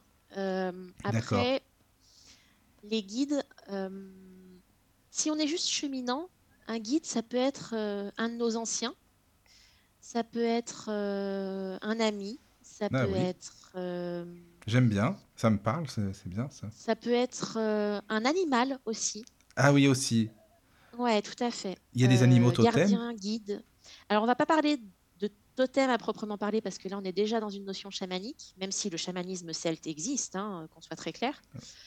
Euh, mais par contre, on va avoir un animal gardien qui va nous accompagner tout le long de notre existence et qui va être notre reflet dans le règne animal. Donc, on aura les mêmes, euh, le même tempérament, les mêmes réflexes, euh, parfois même physiquement des, vrais points euh, communs avec l'animal en question. Et puis après, on va avoir des animaux guides plutôt qui vont apparaître de manière ponctuelle et qui vont nous accompagner à certains moments de notre existence pour nous transmettre leur savoir, leur sagesse et leurs conseils. Et comment tu te connectes à ces fameux animaux animaux la première fois? C'est eux qui viennent à toi? C'est toi qui vas à eux? Alors, c'est eux qui viennent à nous euh, lors d'une méditation euh, bien spécifique. Mmh Euh, ou alors, pour le coup, dans notre vie courante de tous les jours, je veux dire, moi, typiquement, c'est c'est la louve qui s'impose à moi. Euh, je ne savais pas encore parler que je savais que le doudou que je voulais avoir à côté de moi, c'était une peluche de loup. Voilà. Comment, pourquoi Ma mère y répondrait probablement mieux que moi. Voilà. Euh, mais après, j'ai plein d'autres animaux qui m'apparaissent. Malgré tout, j'ai fait cette méditation pour m'assurer que c'était bel et bien la louve qui m'accompagnait. Euh, j'ai eu plein d'animaux qui se sont présentés à moi. Euh, c'est elle qui est venue jusqu'à moi, véritablement au point de se coller à moi. Après, voilà, j'ai j'ai plein d'autres euh, plein d'autres bêtes en ce moment. Depuis un certain temps, d'ailleurs, euh, c'est plutôt les serpents. Bon, en même temps, je suis pas un modèle euh, dans le genre parce que j'en ai quelques-uns à la maison. Mais, hum, mais je me connecte assez facilement aux serpents ces derniers temps. Plus jeune, c'était plutôt la corneille. Il y a eu un temps, c'était le cerf.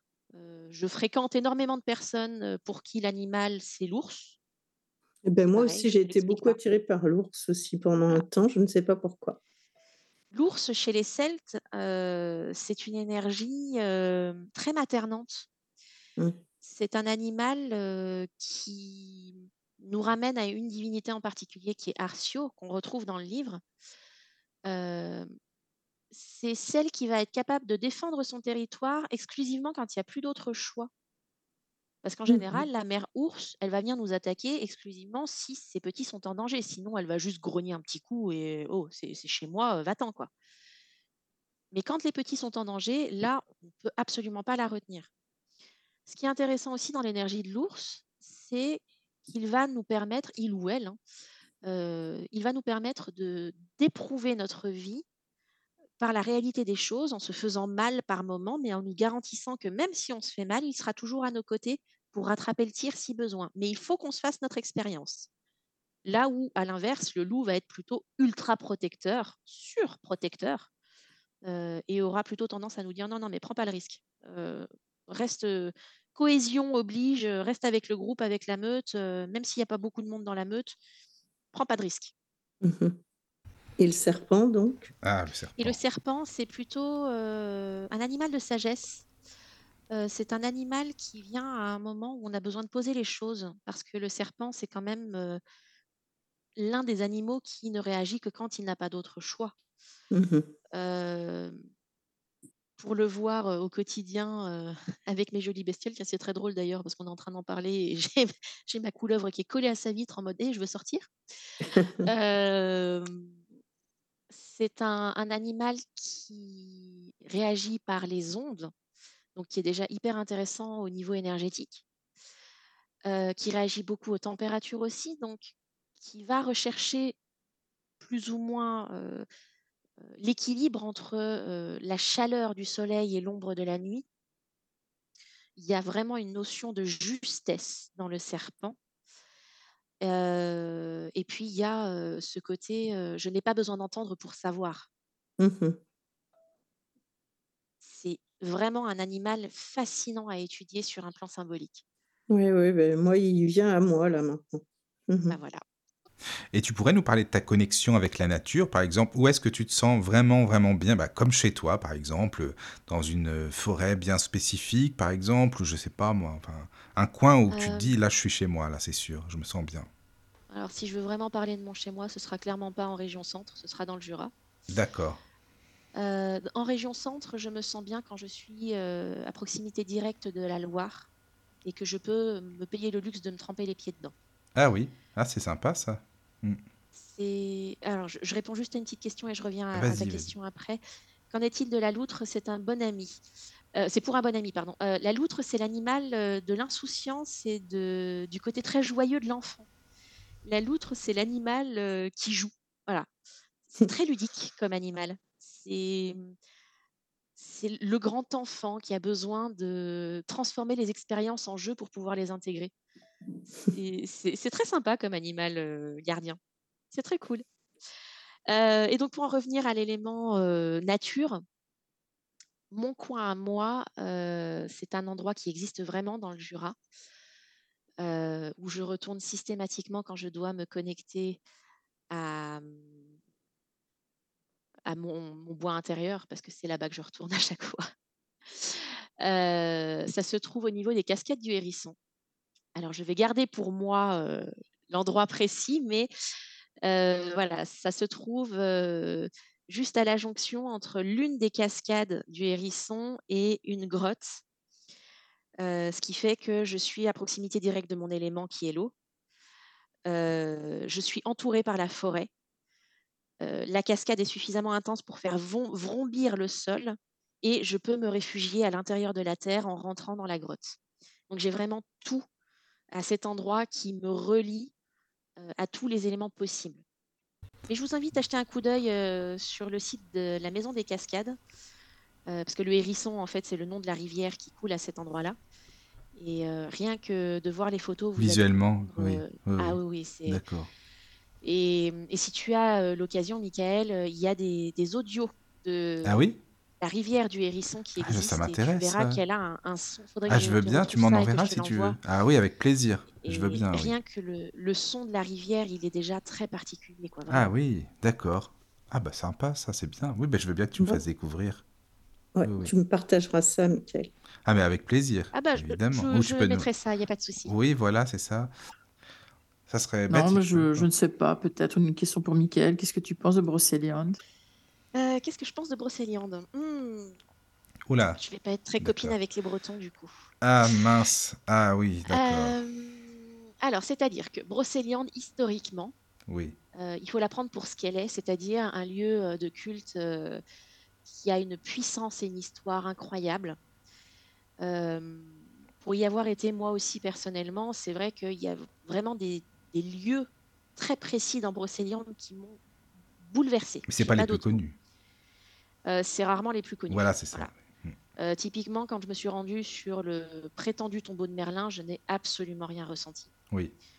Euh, à la fontaine de Barenton, je... Rien du plus, tout. Voilà. Non. Euh, par contre, quand je suis arrivée au miroir au fait, euh, au bout du val sans retour, j'ai pris une énorme claque, quoi.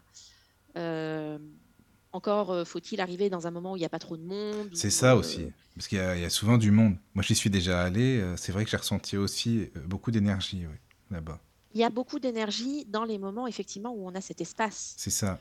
Euh, mais malheureusement, comme bien souvent, euh, les sites qui sont reconnus pour leur énergétique sont très vite envahis par les curieux. Il n'y a qu'à voir au moment du solstice d'été euh, sur les sites comme Stonehenge. Stonehenge. Ouais. Voilà, euh, quand on arrive là-bas, c'est une catastrophe euh, écologique pure et dure. Quoi. C'est vrai. Les ça. gens arrivent en mode euh, on veut célébrer le solstice sur un site druidique par excellence. Oui, c'est très bien, ce serait bien que tu ramasses ton plastique au passage. C'est ça. C'est C'est n'importe dégueulasse. quoi, hein, vraiment. Ouais. Moi, vrai. ça me révolte. On ne Ouais, peut pas non, dire qu'on célèbre quelque chose de cette ampleur-là dans un site pareil et se dire c'est pas grave, je laisse ma poubelle, il y aura Bah, quelqu'un pour ramasser. oui, c'est pas du tout euh, respectueux, ça. enfin, c'est sûr. Mais c'est ouais, des moi, gens qui connaissent pas le sujet, quoi. C'est tout. En fait, c'est voilà, ils ont envie de s'amuser, c'est folklorique, c'est sympa, voilà. Puis c'est tout. Voilà, c'est ça. C'est fun, ça, quoi. Voilà. ça fait bien sur le CV de Voilà, dire euh, c'est ça. Stonehenge. Exactement, c'est ça. D'accord. Bon, bah merci pour euh, Brocéliande. On ira un petit. Petit j'invite quand même les curieux à, à y aller, euh, alors hors des périodes touristiques, euh, ne serait-ce que pour ressentir vraiment les, les énergies de certains endroits bien Mais spécifiques. oui, c'est Mais j'ai même ça. pas besoin de les citer, vous allez les sentir vraiment, quoi. On va tous y aller, ça va être bien. Bah, rien que de rentrer dans la forêt. hein, euh, Mais oui, quand c'est tu vrai. te diriges vers Pimpon, euh, c'est, euh, il y a une énergie qui te tombe dessus, quoi. Oui, oui, oui. Moi, Il je y l'ai a un ressenti. village à, à proximité qui s'appelle Tréorantuc. Ah oui, mais c'est là où j'étais en plus. Ah, Oui, être Rantex, tu sais qu'il y a des gîtes. En fait, euh, il y a le gîte euh, des Lucioles, il y a le gîte euh, les Farfadets. J'étais dans les Farfadets, moi, tu vois. Et puis, euh, on est allé en... a- Bah, c'était en avril, justement, il y a 4 ans. Ah, il n'y a pas trop de monde là, c'est pas mal. Non, c'était bien, c'était bien. J'étais resté une semaine euh, avec des amis, c'était super sympa, quoi. Et Tréorantec, ouais, c'était, c'est, c'est bien là-bas. En plus, ce qui était génial pour moi, tu vois, c'est que bah, y avait des conteurs aussi. Tu vois, donc ça, c'était bien parce que j'ai eu euh, le droit justement à des légendes, euh, aussi, euh, enfin, aux histoires, euh, bah, forcément de, de Merlin et autres, hein, les fées, etc. Ouais, c'était vraiment super. Ah bah oui, voilà, c'était bien. Je conseille. Mais en général, d'ailleurs, c'est là-bas que en- tu, tu parlais de compteur. Alors, on est en- pleinement euh, dans le barde, hein, pour le coup. Oui, c'est ça, c'est exactement ça. C'est ça. Euh, D'ailleurs, il y avait un, général, gui- on- un druide, Jean-Claude Capelli, je ne sais pas si tu le connais. Eh ben voilà, Ah, bah ça voilà. faisait partie des personnes que je voulais citer. Bah oui, On retrouve en général dans ce coin-là, euh, bah, effectivement, euh, Monsieur Capelli, C'est ça. quand même respect, il est Euh, super. hein. Pascal Lamour, Ah oui, aussi, oui. euh, et puis de temps en temps Olivier Perper-Oségan ou euh, Frédéric Le Sœur. Ah, mais je les connais pas, par contre, c'est Ah, ils sont formidables, Ah oui. À noter Ah sur ouais. le carnet pour les invités. Ils sont tous euh, encore de ce monde, ça va? Ils sont toujours là ou quoi? on s'inquiète parce que. Non, vas-y, tu peux lui expliquer. moment, oui. Au Pacana, tu peux expliquer l'anecdote parce que bon, c'est pas marrant, mais enfin, je suis désolé, ça me. Enfin bon. Ben oui, Ça m'a amusé sur le moment. On, on en connaissait un druide qui, qui, qui, qui, qui était génial, et puis on a appris euh, récemment, euh, alors qu'on recherchait sa piste, euh, qu'il était décédé. Donc, on n'a pas euh, pu l'inviter. Voilà. Il aurait pu attendre un peu, mais enfin bon, bah voilà quoi. Eh ben, paix à son âme. s'il Bah oui, c'est vrai, ça, exactement. c'est ça. Donc, euh, bah, oui, oui, non, mais c'est vrai que bah, en Brocéliande, Jean-Claude Capelli et Pascal Lamour, comme tu dis, ça, c'est c'est vraiment des personnes aussi hyper intéressantes, quoi. Ça, c'est sûr. C'est vrai. Euh, Bah, ce alors- sont de grands spécialistes du domaine, surtout. Ah oui, oui, oui, ça, c'est sûr, c'est vrai. Mm. On devrait faire une conférence entre druides, là, ça serait bien. Vous, vous venez. Ouais, ça peut être Ça sympa. peut être sympa. Surtout qu'en plus, euh, là, euh, si vous avez la chance de pouvoir euh, recevoir ces personnes-là, vous allez vous rendre compte que le druidisme, ce n'est pas un druidisme, c'est plein de druidismes parce qu'on Mais est oui, pour le coup tous dans des ordres différents c'est et, ça. euh, et avec des visions du druidisme différentes. Et je trouve ça mais d'un d'un enrichissement, enrichissement pardon, incroyable. Ah oui, oui, oui, c'est vrai, ça c'est sûr. Euh, alors moi j'avais une autre question. Est-ce que tu pourrais nous parler des accessoires des druides? Parce que bon, il y a le chaudron forcément. Oui, il y a la Euh, il y a la serpe Voilà, c'est ça. Est-ce que tu peux nous en parler? Parce que en fait, je t'avoue, bon, bah c'est pour moi c'est pas évident à imaginer. Bah un chaudron évidemment, oui, mais les autres accessoires, si tu veux, je peux pas imaginer vraiment à moins de les avoir touchés, mais la forme, leur matière, la texture, tout ça, tu vois? Alors, euh, effectivement, le chaudron euh, va être euh, l'un des outils du druide. Oui. euh, de par la légende de Keridwen, justement, dont je vous parlais tout à l'heure avec les trois gouttes de la Wen, les trois gouttes de, de la connaissance. Mais le chaudron n'est pas seulement là pour nous apporter la connaissance, il est aussi là sur un plan alchimique, particulièrement à l'époque de Samhain, puisque c'est la Kaeyak qui vient nous rendre visite, donc le visage de l'ancienne, qui attend qu'on vienne alimenter son chaudron par nos doutes, nos peurs, euh, notre tristesse, et qui va alchimiser ces énergies plutôt basses pour les transformer en quelque chose qui va venir nourrir notre essence et, nous régénérer de l'intérieur. Donc le chaudron est quand même euh, plutôt central, d'autant plus que ça représente quand même énormément la matrice féminine. Euh, on va avoir aussi le bâton qui est prépondérant sur le chemin, puisque bah, vous avez probablement fait attention euh, depuis le début que je parle très souvent de cheminant. Mmh. Voilà, on, on marche sur le sentier jusqu'à la fin de nos jours et dans les vies qui suivent. Et parfois, le sentier est un peu plus difficile et nous avons besoin de nous appuyer sur ce fameux bâton. D'où le fait que le bâton est très important pour le druide, parce que un peu à l'image de l'ermite dans le tarot, il y a cette idée que dans les moments où on fatigue, le bâton nous sert véritablement de compagnon, et dans les moments où tout va bien, on peut potentiellement le passer à quelqu'un qui va être fatigué à son tour. Donc il y a aussi une notion de passage d'énergie par le bâton, un peu à l'image de la baguette chez les sorcières, par exemple. On va avoir aussi, alors on parlait de la serpe d'or, alors je, je vais casser un mythe, je suis désolée, mais la serpe, oui, en or, non. Il me semblait pour le gui. Ouais, mais non, c'est une légende, parce que l'or est trop mou et C'est un très mauvais métal pour couper les choses. Euh, donc en fait, non, elles étaient plutôt en, en bronze euh, ou en fer, euh, même si on préférait le bronze parce que le fer sur les plantes, c'est une catastrophe. Euh, mais bon, les Celtes s'étaient spécialisés dans, le travail du fer, et c'est ça qui les a rendus riches, d'ailleurs, entre autres, pas que. Euh, donc pour revenir à la serpe, on travaillera avec des serpes, euh, effectivement pour la récolte du gui, mais pour les plantes de manière générale, puisque c'est un outil euh, suffisamment tranchant et suffisamment précis pour ne pas abîmer les pieds et ne récolter que ce dont nous avons besoin. Euh, et puis, de par sa forme, c'est aussi euh, hyper symbolique, puisque ça a une forme de croissant de lune. Donc, ça nous Mhm. relie aussi à l'aspect très féminin, très intuitif, l'aspect plus nocturne, avec euh, bah, des animaux, on parlait des animaux tout à l'heure, comme euh, la chouette, par exemple, Mm. qui est euh, l'animal par excellence qui voit au travers de la nuit et des, et des secrets. Euh, Qu'est-ce qu'on peut avoir d'autre comme outil? L'encens, euh, mais plutôt un encens qu'on fabrique à nous. C'est ce que j'allais te dire. C'est quoi, par exemple, les encens? Oh, bah, c'est très variable, encore une fois. hein, euh, Comme tout à l'heure, on parlait des plantes. D'accord. L'armoise, non? Euh, forcément, Évidemment. évidemment. Évidemment qu'on aura l'armoise, mais on peut avoir. euh, Qu'est-ce que j'utilise? On va avoir la sauge. On va avoir. euh, Alors, il y a des mélanges de plantes qu'on peut faire aussi, qu'on appelle du sang de dragon, parce que lorsqu'on les a mélangés, ils ont une couleur un peu ocre, qui rappelle effectivement un peu le- la couleur du sang séché. Euh, bon, c'est un- toute, toute, une mixture à préparer. Euh, mais ce sont des, des encens euh, assez faciles à, à- à faire avec des plantes très locales qui ne demandent pas un gros temps de préparation et qui ont des effets merveilleux pour les célébrations. on va voir les bougies, évidemment. Ah bah oui, bien sûr, les bougies quand même. Ça, c'est Eh bien. oui, Et alors, c'est pareil, base. selon la, la couleur aussi, euh, j'imagine que ça a une signification différente. Ça va dépendre euh, bah, de la saison, de Ah l'énergie, oui, du aussi. Oui, rayon, oui, oui, d'accord. euh, et puis de notre demande, Bien sûr. malgré tout. Bah oui. Oui, Pour euh, les personnes qui ne sont pas trop habituées à travailler avec les différentes couleurs, on conseille toujours de commencer avec des bougies blanches. Oui, on conseille toujours la bougie blanche parce que bah, ça reste la plus neutre et la plus accessible. Oui, puis elle englobe toutes les couleurs de toute façon. Exactement. Ouais. Euh, et après, bon, certains vous diraient que euh, parmi les couleurs à utiliser, le noir n'est pas une couleur. En général, je me porte en faux, C'est ça, euh, parce que le noir est une couleur. Voilà. absolument.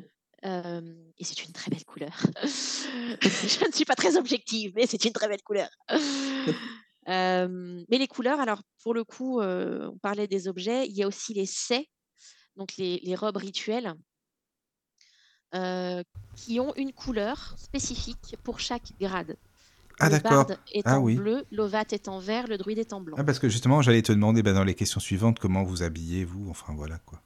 Et ben voilà. Bah, Donc on porte une sey euh, qui ressemble un peu, euh, alors pour, pour les sets traditionnels, s'entend, parce que euh, bon, maintenant on trouve un peu, euh, un peu plein de modèles différents.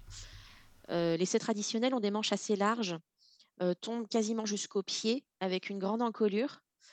On peut y rajouter une ceinture, on peut y rajouter, d'ailleurs en général il y a une ceinture puisqu'on porte potentiellement notre sac de grue, mais au moins un outil. Voilà, ça peut être un poignard, ça peut être la serpe. Moi, je sais que j'ai ma serpe à mes hanches. Ça peut être une poche avec nos ogames ou avec des pierres. C'est très variable. C'est selon les, les ressentis de chacun aussi. Euh, que dire d'autre? Euh, Je pense qu'on en a fait le tour. En fait, on a, on a assez peu, en y réfléchissant, d'objets parce qu'on va les récupérer beaucoup dans la nature et que le spirituel, on s'efforce quand même de rappeler qu'on n'a pas besoin d'avoir un budget de 10 000 euros pour euh, être spirituel. Mmh Tu as quand même, heu, la tamée aussi, non? Oui, oui, je parlais du poignard, en fait, c'est un atamé. D'accord, OK. Mmh Euh, et encore que, il peut être remplacé par la serpe. Mmh Mais oui, je connais un, un bon paquet de cheminants qui utilisent plutôt un atamé plutôt que la serpe. OK. Il y a, il y a quand même pas mal d'accessoires en fait. hein. Ça va quoi. Enfin, c'est vrai que c'est, c'est- moi j'aimerais bien en fait hein, euh, toucher tous ces accessoires, euh, comprendre comment comment c'est. Enfin, tu vois. Mais écoute, on va se faire une jolie réunion et, euh, et j'amènerai ma serpe et tu pourras. Ah, Alors, je, je la sympa. je la protégerai parce que Oui, oui, bah oui, elle bien sûr. tranche, elle tranche, hein, euh, voilà. Oui, oui, non, je viens pas pour ça, de- tu sais. Non, non. Voilà, on va, on va- on va essayer de te On va sauver tes doigts. essayer quand même. hein. Oui, oui, oui, oui. Mais, Non, mais c'est vrai, j'aimerais bien euh, savoir, euh, voilà quoi. Enfin, Moi, je voulais savoir, est-ce que la cueillette du gui est toujours avec les mêmes protocoles, à savoir, des gens qui tendent le drap blanc en bas, heu, et quelqu'un qui est en haut, enfin le druide qui qui coupe les branches, enfin le le gui? Alors, quand on est en célébration de groupe, effectivement, on a euh, au moins quatre personnes en bas qui tiennent chacune un- l'angle d'un drap en coton blanc pour Mmh recueillir le gui. Euh, Aujourd'hui, comme on a beaucoup plus de cheminants solitaires euh, et que bien souvent euh, ils vont chercher le gui tout seuls, on va avoir plutôt tendance à essayer de récupérer le gui le plus proche du sol, mais qui ne touche pas le sol, par contre. Oui. Heu, donc à à se débrouiller soi-même avec, avec la serpe. Et on va plus forcément aller le chercher, avec le drap blanc. Ce qui peut être l'alternative la plus respectueuse, dirons-nous, ça va être d'y aller habillé avec, sa sey et de récupérer le gui qu'on vient de couper directement dans la sey en retenant la heu, de façon à faire une espèce de poche D'accord, mais il me semblait qu'il accueillir fallait la pas trop le toucher, pas par rapport à son côté toxique, mais par rapport à Ce sont les à baies qui sont toxiques. oui, oui, mais je très pensais facilement que le manipuler. Sur un côté, heu, justement, j'éliminais le côté toxique de la chose, mais plutôt le côté emblématique, heu, de la chose il me semblait qu'il fallait pas le toucher, sauf au moment où tu en offres, à chacun des participants et cetera et cetera. Normalement, oui. Maintenant, c'est pour ça aussi que je parlais de lacet. Il est toujours, mieux vu de pouvoir accueillir le gui, heu, déjà en ayant demandé l'autorisation de le prendre, à l'arbre et au gui. Heu, en déposant en retour une offrande, parce Mmh qu'on mh. prend donc on doit donner, c'est la moindre des choses. Heu et puis en évitant effectivement de le manipuler, sauf cas contraire où on distribue une branche de gui à chaque participant du groupe. Mais encore une fois, quand on est en solitaire, le recueillir, heu, soi-même, bah, à un moment donné, il faut quand même bien se débrouiller pour que la branche ne tombe pas par terre. Bah, tu Il y a de fortes chances qu'on le maintienne au moins au moins du bout du doigt pour le mettre dans le tissu. Mais mmh, Ouais, ça ouais. après, ça fait partie des choses qu'on essaye de respecter au mieux, mais tout seul, c'est un peu plus complexe. C'est ça. Et une petite dernière question sur le gui, c'est, du coup, alors, j'aime bien parce que je dis ça, mais elle elle est presque partie ma question. Oui, est-ce que est-ce que tu tu vous tous prenez, exclusivement du gui de chêne ou, ou pas que? Non, pas que. D'accord. Le gui de chêne, heu, on dit de lui qu'effectivement c'est le plus intense en termes énergétiques et je confirme effectivement que c'est quelque chose de très costaud. Heu, on préférera toujours le gui de chêne, ne serait-ce que pour protéger les maisons. Mmh mh. Heu, si c'est une, hem un gui qui est issu d'un autre arbre, il faut se poser la question de pourquoi cet arbre-là en particulier nous a appelés pour qu'on récupère son gui. D'accord. Une petite question en fait, parce que tu parlais de de l'habillement là juste avant, des vêtements. Est-ce qu'il y a des druides, heu, qui pratiquent des cérémoniels, des des rituels, des célébrations en tenue de ciel? Ça arrive de moins en moins malheureusement. Mince, c'est embêtant ça, je serais venu sinon, c'est pour ça. Tu as vu comme il est? Non, tu serais venu si c'était des Ouais, druidesses. c'est ça, c'est ça, c'est ça quoi. Mais, oui, oui, non, ça oserais-je vous dire que oui, moi je le fais encore? Ah bah voilà, tu vois, on va tout bon, savoir, c'est bien. voilà, mais j'évite de le faire dans mon jardin pour le coup, Oui, non mais vaut mieux, oui, c'est ça. Heu, non, non, ça m'arrive encore effectivement de ritualiser habillée de ciel. Heu, donc pour ceux qui n'ont pas la la notion, c'est juste, être nu. Voilà. Ça donne un un ressenti vraiment différent, Oui, ça m'étonne pas, on est en communication vraiment avec la nature, on est en communion, heu, un maximum quoi. C'est ça, c'est vraiment cette idée de se présenter sans Sans artifice, ouais, sans rien. exactement, non Ouais, mais je comprends. Ah, là, tu as l'air de connaître le sujet aussi, tiens. Oui, mais moi je le fais pas. C'est ça quoi. D'accord. Non, non, mais je Mais il faudra comprends. que j'essaye seule chez moi, heu, cachée mh. au fond d'un trou, mais pourquoi ça. pas? Mais oui, tu dis qu'il y en a qui le encore enfin oui, dont dont tu fais partie aussi, d'accord. Oui, mais alors après c'est vrai qu'en en communauté, j'en connais assez peu qui le font. Heu, parce qu'il y a une notion quand même de pudeur, heu, sociétale aujourd'hui Oui, bah oui, forcément quoi. C'est ça quoi, c'est ça.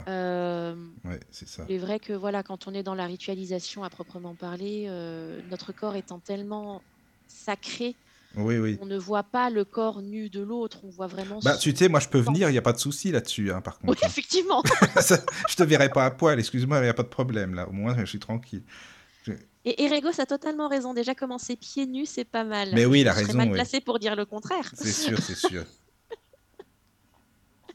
Bah oui. D'accord. Est-ce que tu pourrais, heu, nous donner quelques noms de Attends, déesses? il y a Evie Ah qui me pardon. dit Oui. qu'avant que je que je célèbre en tenue de ciel, qu'il faut que je pose des rideaux. Ah oui, c'est mieux, c'est sûr, c'est sûr que c'est mieux, oui. Evie, tu as raison de le souligner, c'est important, oui, quand même. Oui, oui, c'est vrai.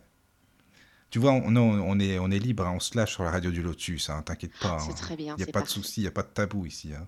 Voilà. Dis-moi, Ou alors tu as pas tu tellement vas-y, vas-y, Va non, non, vas-y, vas-y. Non, je voulais savoir si tu pouvais nous donner, bah, quelques exemples, hein, parce que le but, c'est que les auditeurs lisent ton livre et voilà, c'est très important, quoi. Mais quelques exemples de noms de déesses, par exemple, je sais pas, enfin, tu vois?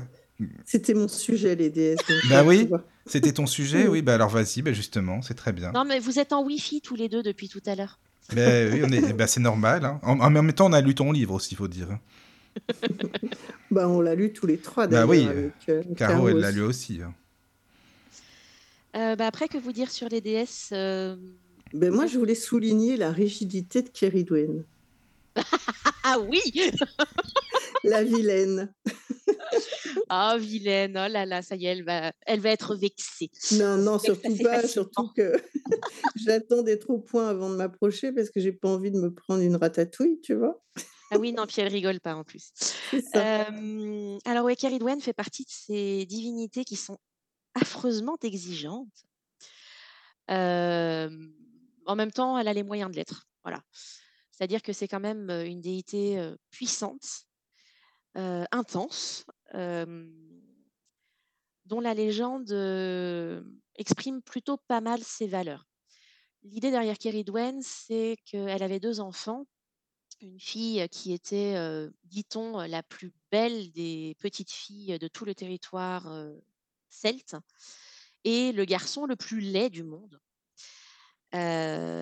Et elle aurait souhaité créer la Wen dans son chaudron justement pour compenser la laideur de son fils et lui octroyer le savoir absolu. Or, il fallait que son brouet tienne un an et un jour dans son chaudron en étant remué tous les jours, en allumant, enfin en gardant le feu allumé tous les jours. Et donc c'est comme ça que dans la forêt, elle a trouvé Guyenbar, un jeune homme qui se promenait au hasard, ainsi qu'un aveugle.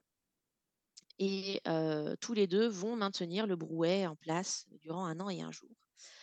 Et elle leur interdit de goûter à ce brouet, bien évidemment, puisqu'il doit aller à Afangnou, à son fils.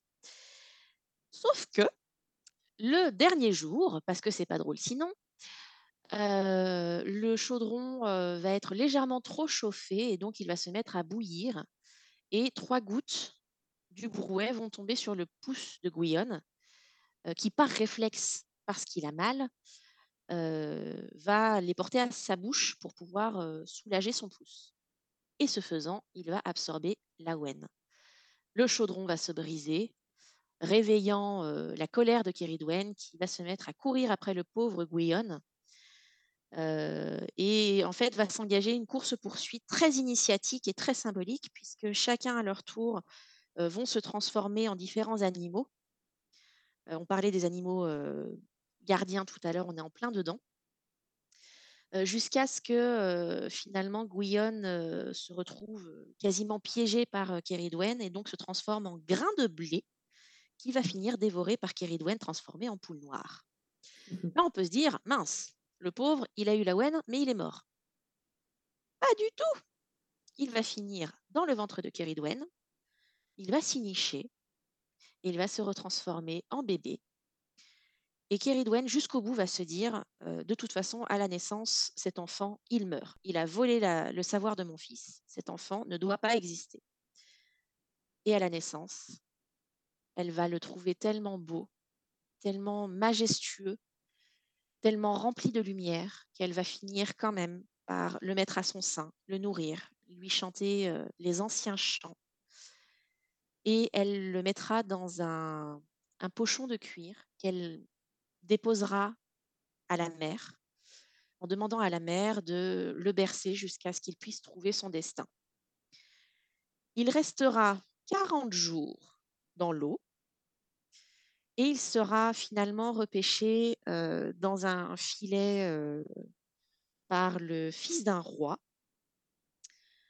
euh, qui l'élèvera comme son fils et qui va finalement faire de lui euh, cet enfant euh, au front lumineux, comme on l'appelle, euh, et qu'il le renommera Taliesin. Probablement, ça vous parle, Taliesin. Non. Raté. Bon, Taliesin est le premier barde euh, de l'histoire. Et euh, juste pour poser les bases, c'est le père de Merlin. Mhm. Là, ça me parle plus, tu vois déjà.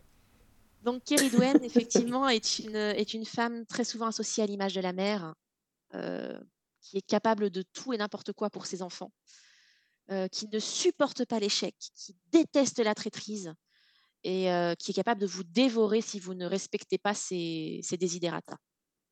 Donc, peu- bienvenue sur les terres de Keridwen au Mais elle est un peu vilaine quand même, tu vois. On peut pas faire satisfaire. Ah ouais, non, c'est terrible. Je préfère encore, enfin, pas, je préfère. Non, non, non, non, ne fâchons personne. Oui, c'est ça. Pour l'instant, je me hasarde sur le, les terrains de, de Brigantia, on va dire. D'accord. Ouais, d'accord. Alors, il y a un Mais c'est une énergie qui... beaucoup plus douce, hein. Ah oui, C'est plus... D'accord. tout à Ah oui. C'est beaucoup plus gentil. Alors, est-ce que c'est à ma bon Parce qu'il y a un truc qui m'a bien plu, mais je retiens pas assez hein, les célébrations, mais où tu expliques que justement, on peut prendre des noix, des noisettes, faire des confitures euh, pour les sorciers, euh, faire des bons repas, des groseilles, etc. Est-ce que c'est ça en fait? Parce que c'est- ça m'a Ouais, c'est sur bien. les, les- les périodes d'automne? Oui, les périodes d'automne, oui. Ouais, c'est ça. Parce que si tu veux me faire des confitures, moi je suis là. hein. J'adore ça. Donc, euh, Mais d'ailleurs, sur la période d'automne, donc euh, oui, ma bonne ou Albanel fête pour nous, oui, c'est ça. D'accord. euh, on revient sur une divinité dont j'ai parlé tout à l'heure, qui est Arcio, qui est la, la déesse ursine. Euh, donc on, on voit bien le lien euh, de l'automne à la forêt Ah oui. et à la protection des tout derniers fruits qui vont nous permettre de traverser l'hiver. C'est très symbolique ça aussi. hein. Moi, j'avais une D'ailleurs, autre question. Vas-y, vas-y, à l'automne, la deuxième déesse, euh, c'est Skiatak, Oui. euh, qui n'est absolument pas connue hein, pour le coup, euh, qu'on compare malheureusement assez facilement à la Morrigan. Euh, elle a une énergie très virulente aussi, mais bon, elle s'approche pas tant que ça de la Morrigan. Skiatak, euh, jusqu'à très récemment, a été ma divinité tutélaire. Ah Et oui. pour le coup, c'est vraiment quelqu'un qui rentre dans l'art. hein. Voilà. Ah oui, carrément. va franchement. Ouais. euh, son symbole, c'est l'épée. Euh, D'ailleurs, euh, c'est par le tranchant de l'épée qu'elle transmet ses enseignements. Euh, et ça a été, selon la légende, la plus grande initiatrice, puisqu'elle apprenait par l'épée et par la cuisse. D'accord. Ah oui, Mhm. carrément, quoi. Ouais, elle déconnait pas. Oui, non, non, fallait pas la chercher non plus, je comprends. Non, C'est ça, non. quoi. D'accord. Mais alors, tu parlais des mixtures tout à l'heure, là. Qu'est-ce que vous faites comme style de mixture, par exemple? Dans ton chaudron, t'as ton chaudron, par exemple, t'as ton chaudron. Qu'est-ce que tu peux faire euh, cuire, par exemple? Je sais pas, moi. Alors, je ne fais rien cuire dans mon chaudron. Mon chaudron me sert exclusivement euh, aux dons que je fais pendant mes célébrations. D'accord. D'accord. Euh, mon chaudron euh, me sert à accueillir le feu de mes rituels. Oui. Et bonne soirée, Marzine. Euh, et en général, je dépose dans le feu les dons que je dois faire, euh, soit à certaines déités, soit à mes anciens, soit à mes guides ou à mes gardiens. Oui. Euh, et en général, euh, ces dons, ça peut être du pain, du vin, du sel ou du miel euh, qu'on donne en libation autant au chaudron qu'à la terre. Ah oui. En plein été, à Lunasa, ça peut être aussi effectivement des grains de blé qu'on vient de récolter. Ah oui, voilà, c'est ça, quoi. Voilà. Et toi, Pakiona, c'est pareil? Oui, oui, c'est ça, c'est ça, tout à fait. Bon, D'accord. après, Non, je mais parce parle que pour les grains de blé. Oui, les- oui, je pensais à ça pour les grains de blé, oui, justement, c'est Oui, pour oui, ça. tout à fait. Oui, oui.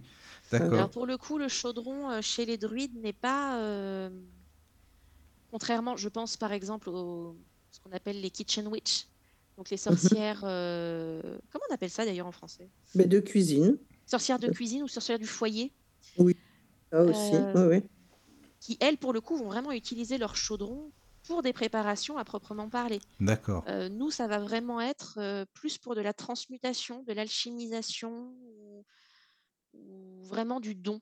C'est vrai que c'est un petit peu différent, mais c'est bien justement, c'est pour ça que je vous pose des questions aussi à toutes les deux, d'essayer de comprendre les différences de pratique, parce que je trouve que ça se rejoint quand même pas mal, en tout cas pour beaucoup, beaucoup de choses. Ah oui, oui, oui, forcément. Puis les rayons sont les mêmes, Oui, c'est ça, voilà. leur symbolique est la même. Euh, et, euh, et je pense que une grande partie, en tout cas, des symboles qui les, qui les accompagnent euh, se, se rejoignent, quoi. Oui, oui, oui. Non, mais c'est pour ça, c'est super intéressant de discuter comme ça. Mm. Voilà, voilà. Alors, je sais pas s'il y a d'autres questions. Moi, Oui, moi j'ai une question Ah à ben vas-y. 73 centimes. Oh là Alors là, c'est parti. C'est précis. Oui. Est-ce que, selon toi, la lance de Loug est comparable au marteau de Thor? Aïe. Parce que dans les deux, on dit qu'il ne rate jamais sa cible. Et euh, tu vois, Ils c'est. n'ont pas la même énergie. Déjà, c'est Oui, une certitude. oui. Effectivement, d'ailleurs, c'est un des noms qu'on donne à Loug, la main à Mmh droite. Oui, on peut retrouver effectivement cette dynamique de, une fois que c'est lancé, rien ne peut l'arrêter. Je mettrais quand même un petit un un petit non, pas tout à fait, dans cette énergie que, Loug, qu'on appelle aussi le polytechnicien, est plutôt orienté sur une énergie, feu puisque, C'est ce que j'allais dire. Ouais, représentant, du mois d'août, Mmh à l'image de sa mère et de son épouse Blodeuwedd. Mmh mh. Heu, là où Thor, c'est le tonnerre, ouais. ouais, ce C'est sera plutôt enfin, c'est la foudre d'ailleurs. Je c'est sais pas si la foudre, finalement, c'est l'air. Je je je reste avec un un léger flottement. Ouais, sur la cosmogonie nordique, heu, ils ont tendance à associer, heu, l'air et le feu justement pour créer cette foudre. Là où chez les druides, pour la foudre, on aurait plutôt tendance à associer l'air et la terre. Mmh mh. Heu et chez, certains sorciers, on est purement dans le feu. Donc Mmh voilà, mh. d'une cosmogonie, d'une spiritualité à l'autre, c'est très variable. Donc oui, tous les 2 ont des des outils, si on peut les appeler comme ça, des armes, qui ne ratent jamais la cible. Mmh Est-ce que mh. vraiment on peut comparer l'un à l'autre? Disons que Loug est quand même nettement plus humain que ne peut l'être Thor. Mais je t'avais dit 73 centimes, hein. Ah La non, non, non, c'est la une vraie question. question, ouais. Parce que pour le coup, vraiment, ces 2 cosmogonies sont très proches et même dans la ritualisation, ce qui concerne le druidisme et ce qui concerne l'Azathrou, heu, c'est quasiment copié-collé, vraiment. Mmh C'est mh. c'est Ouais. excessivement proche. Ouais, ouais, mais je crois qu'on retrouve beaucoup de de de de dieux nordiques dans d'autres. Tu vois ce que je veux dire? Au niveau Ah des oui, oui, profils, Ouais, ouais. et bah, l'exemple le plus frappant, c'est durant les conquêtes, les conquêtes nordiques, les conquêtes vikings, puisque pour rappel, les vikings, sont exclusivement les guerriers qui partaient aux conquêtes de terre. Mmh donc aux alentours du 8e siècle à peu près. Quand ils sont arrivés sur les terres celtes, le peu qu'il en restait en tout cas et qui étaient déjà franchement christianisées, hem, bah, ils sont arrivés avec toute leur culture et ils l'ont très largement, mélangée à la culture latine, qui venait, bah, des conquêtes romaines, par extension.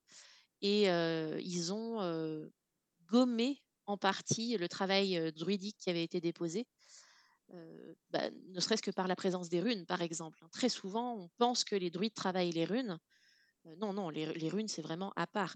Il y avait que les runes marcomaniques qui étaient le doux mélange, heu, de la langue latine et des runes. Alors ça donne un truc vraiment immonde à voir, hein, c'est rien, et ça a été très, très peu utilisé. Mais non, non, les runes, c'est vraiment nordique et les les druides utilisaient les oghams, pour le coup. Oui, mais moi j'avais vu quand même que, bon, bah, que le le le druide était, était lettré, hein, qu'il savait écrire, qu'il utilisait l'alphabet, romain et autres et qu'ils avaient utilisé les runes aussi pour certains écrits sacrés, quoi. Alors ça, c'est arrivé vraiment sur la toute fin, c'est ce que c'est ce que je disais, en fait, au moment des conquêtes.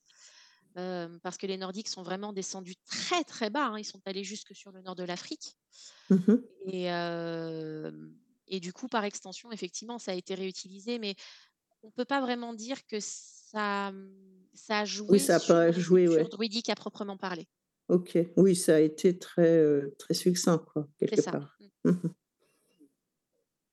Et est-ce que vous utilisez enfin, utilisez, non, pas du tout. Est-ce que vous considérez, c'est quand même pas la même chose, la lune, dans dans dans votre, ordre? Ouais, la lune, le soleil. Ouais. D'ailleurs, l'un des premiers exercices qu'on nous apprend à travailler au niveau énergétique, c'est d'associer le ciel et la terre, en laissant le ciel couler sur nous et la terre remonter au travers de nous et unir les énergies au centre de notre être, environ à 3 doigts en dessous de notre nombril. Tu ferais pas un petit peu les chakras, là? Bah, euh, on recoupe tout là, hein. Oui, On non, mais c'est ça. Non, mais tu vois, parce que sur mon dernier livre, et là, c'est vraiment un clin d'œil, c'est que justement, j'ai fait un Tu parles énorme de... Ouais, passage sur les ça. Non, mais chakras. ça m'y a fait penser. En plus, j'allais le dire, les ça. chakras, c'est pour ça, c'est marrant. Ouais, ouais, ouais. Et euh, Ouais. je, dis au début du bouquin, vous allez vous dire qu'il y a des choses qui ne font pas partie de la magie, mais Mais oui, pourtant, si. pourtant, c'est ça, quoi. Et clairement.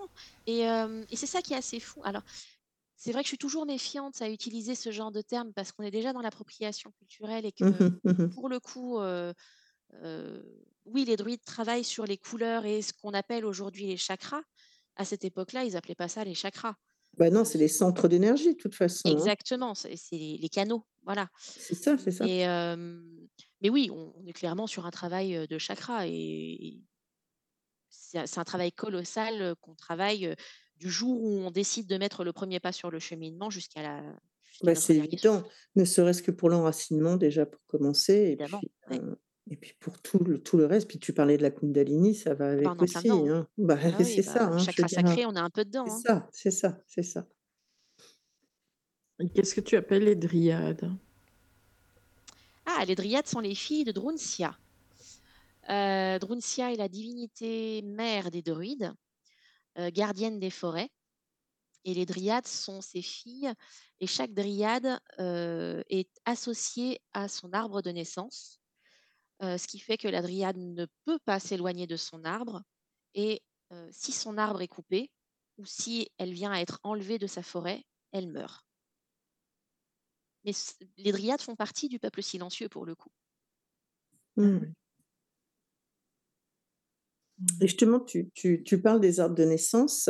Bon, tu en as listé quelques-uns dans ton 12, me semble-t-il, dans ton, dans ton livre. Euh, j'ai vu, pas parce que j'essaie de comparer ce que tu as mis, etc., mais parce que j'avais déjà euh, étudié un peu les choses. Même Evie nous avait fait notre arbre de naissance, me semble-t-il, qu'il y avait certaines personnes qui ont considéré encore plus que ça, beaucoup plus d'arbres, si tu veux. Oui, Qu'est-ce- Un par mois et non pas avec des périodes qui correspondent un peu à des, des périodes de- d'horoscope, quoi. Tu vois? alors on peut avoir les périodes d'horoscope comme je les ai présentées, plus ou moins. Mhm, Euh, on peut aussi avoir euh, 13 arbres euh, mhm. qui, pour le coup, sont beaucoup plus proches euh, de la réalité antique, puisque ben, on travaille sur 13 lunes.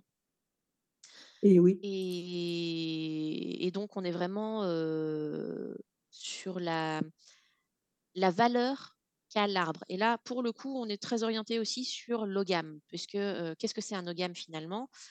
Euh, C'est une lettre euh, typée avec des barres, pour simplifier. Et chaque ogame représente un arbre et donc une essence et donc une transmission. C'est un peu le même principe sur le calendrier avec les arbres que j'ai présentés, en sachant effectivement que là, j'ai présenté un type de calendrier, mais il en existe plusieurs, où on en a 12, où on en a 13, où on peut monter euh, bah, jusqu'au au maximum euh, de ce que comporte euh, l'ogame, en fait. Mhm. Et on fait quoi spécifiquement avec chaque, chaque Avec arbre chaque qui, arbre, qui correspond à notre, oui, à notre naissance, je veux dire? alors, il est intéressant de le prendre pour euh, ce qui est la symbolique de cette plante à proprement parler. Euh, pas forcément en se disant bah, c'est ma plante, j'en décolle pas quoi. Mhm. Euh, c'est pas aussi simple que ça. C'est qu'est-ce qui, au jour de notre naissance, a été révélé en termes de points positifs et d'axes d'amélioration.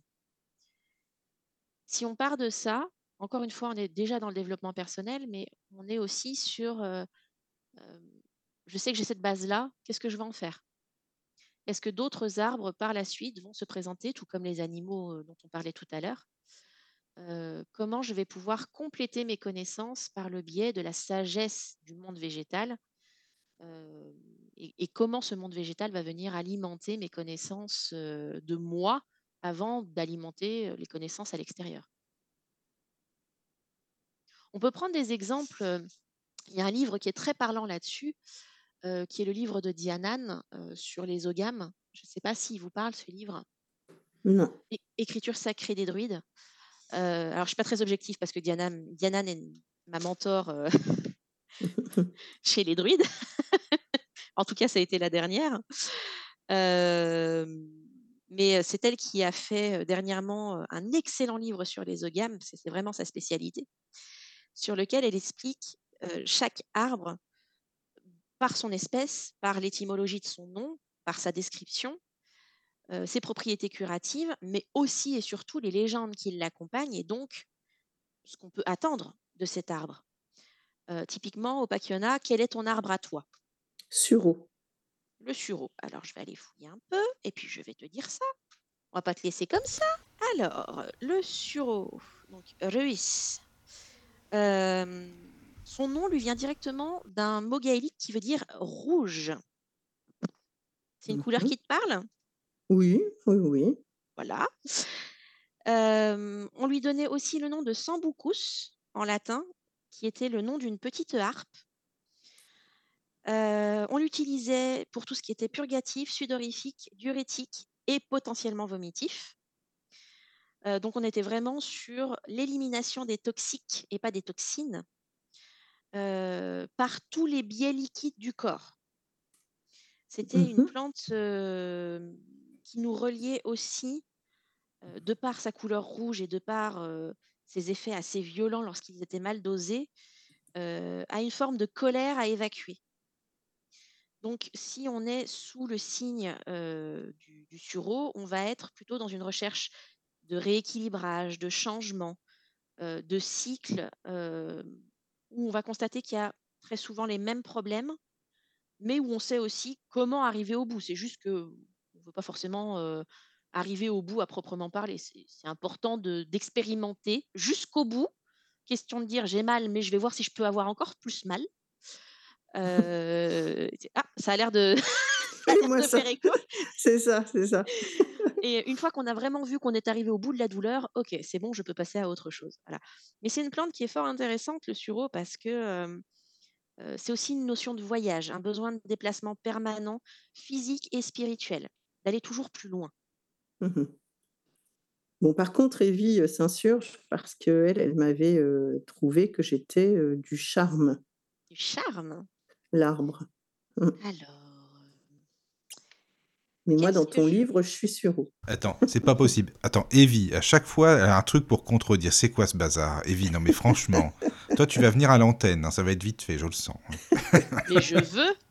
C'est vrai, Evie, viens, non mais sans déconner, en plus elle a le lien. Viens, euh, Evie, euh, enfin, même si c'est pas, pas longtemps, on va pas non plus, mais, mais viens euh, nous faire un petit coucou en direct, quoi, c'est plus sympa. Alors, le charme, Voilà. on est sur la loyauté, Mhm. Ah oui euh, plutôt sur euh, une notion de protection aussi du foyer, euh, parce qu'on est sur euh, euh, une notion de beauté. Donc déjà, on va euh, rendre son foyer attirant pour euh, le peuple silencieux. Donc on va avoir la bénédiction euh, des, des créatures autour de nous et de la nature au sens large de la chose, mais aussi et surtout parce que euh, les haies de charme sont plutôt hautes et touffues, donc elles cachent vraiment la vue aux, aux personnes de passage qui Aux pourraient être, indésirables, euh, quoi, voilà, c'est ça, qui pourraient Ouais. être curieux, mais dans le mauvais sens de la chose.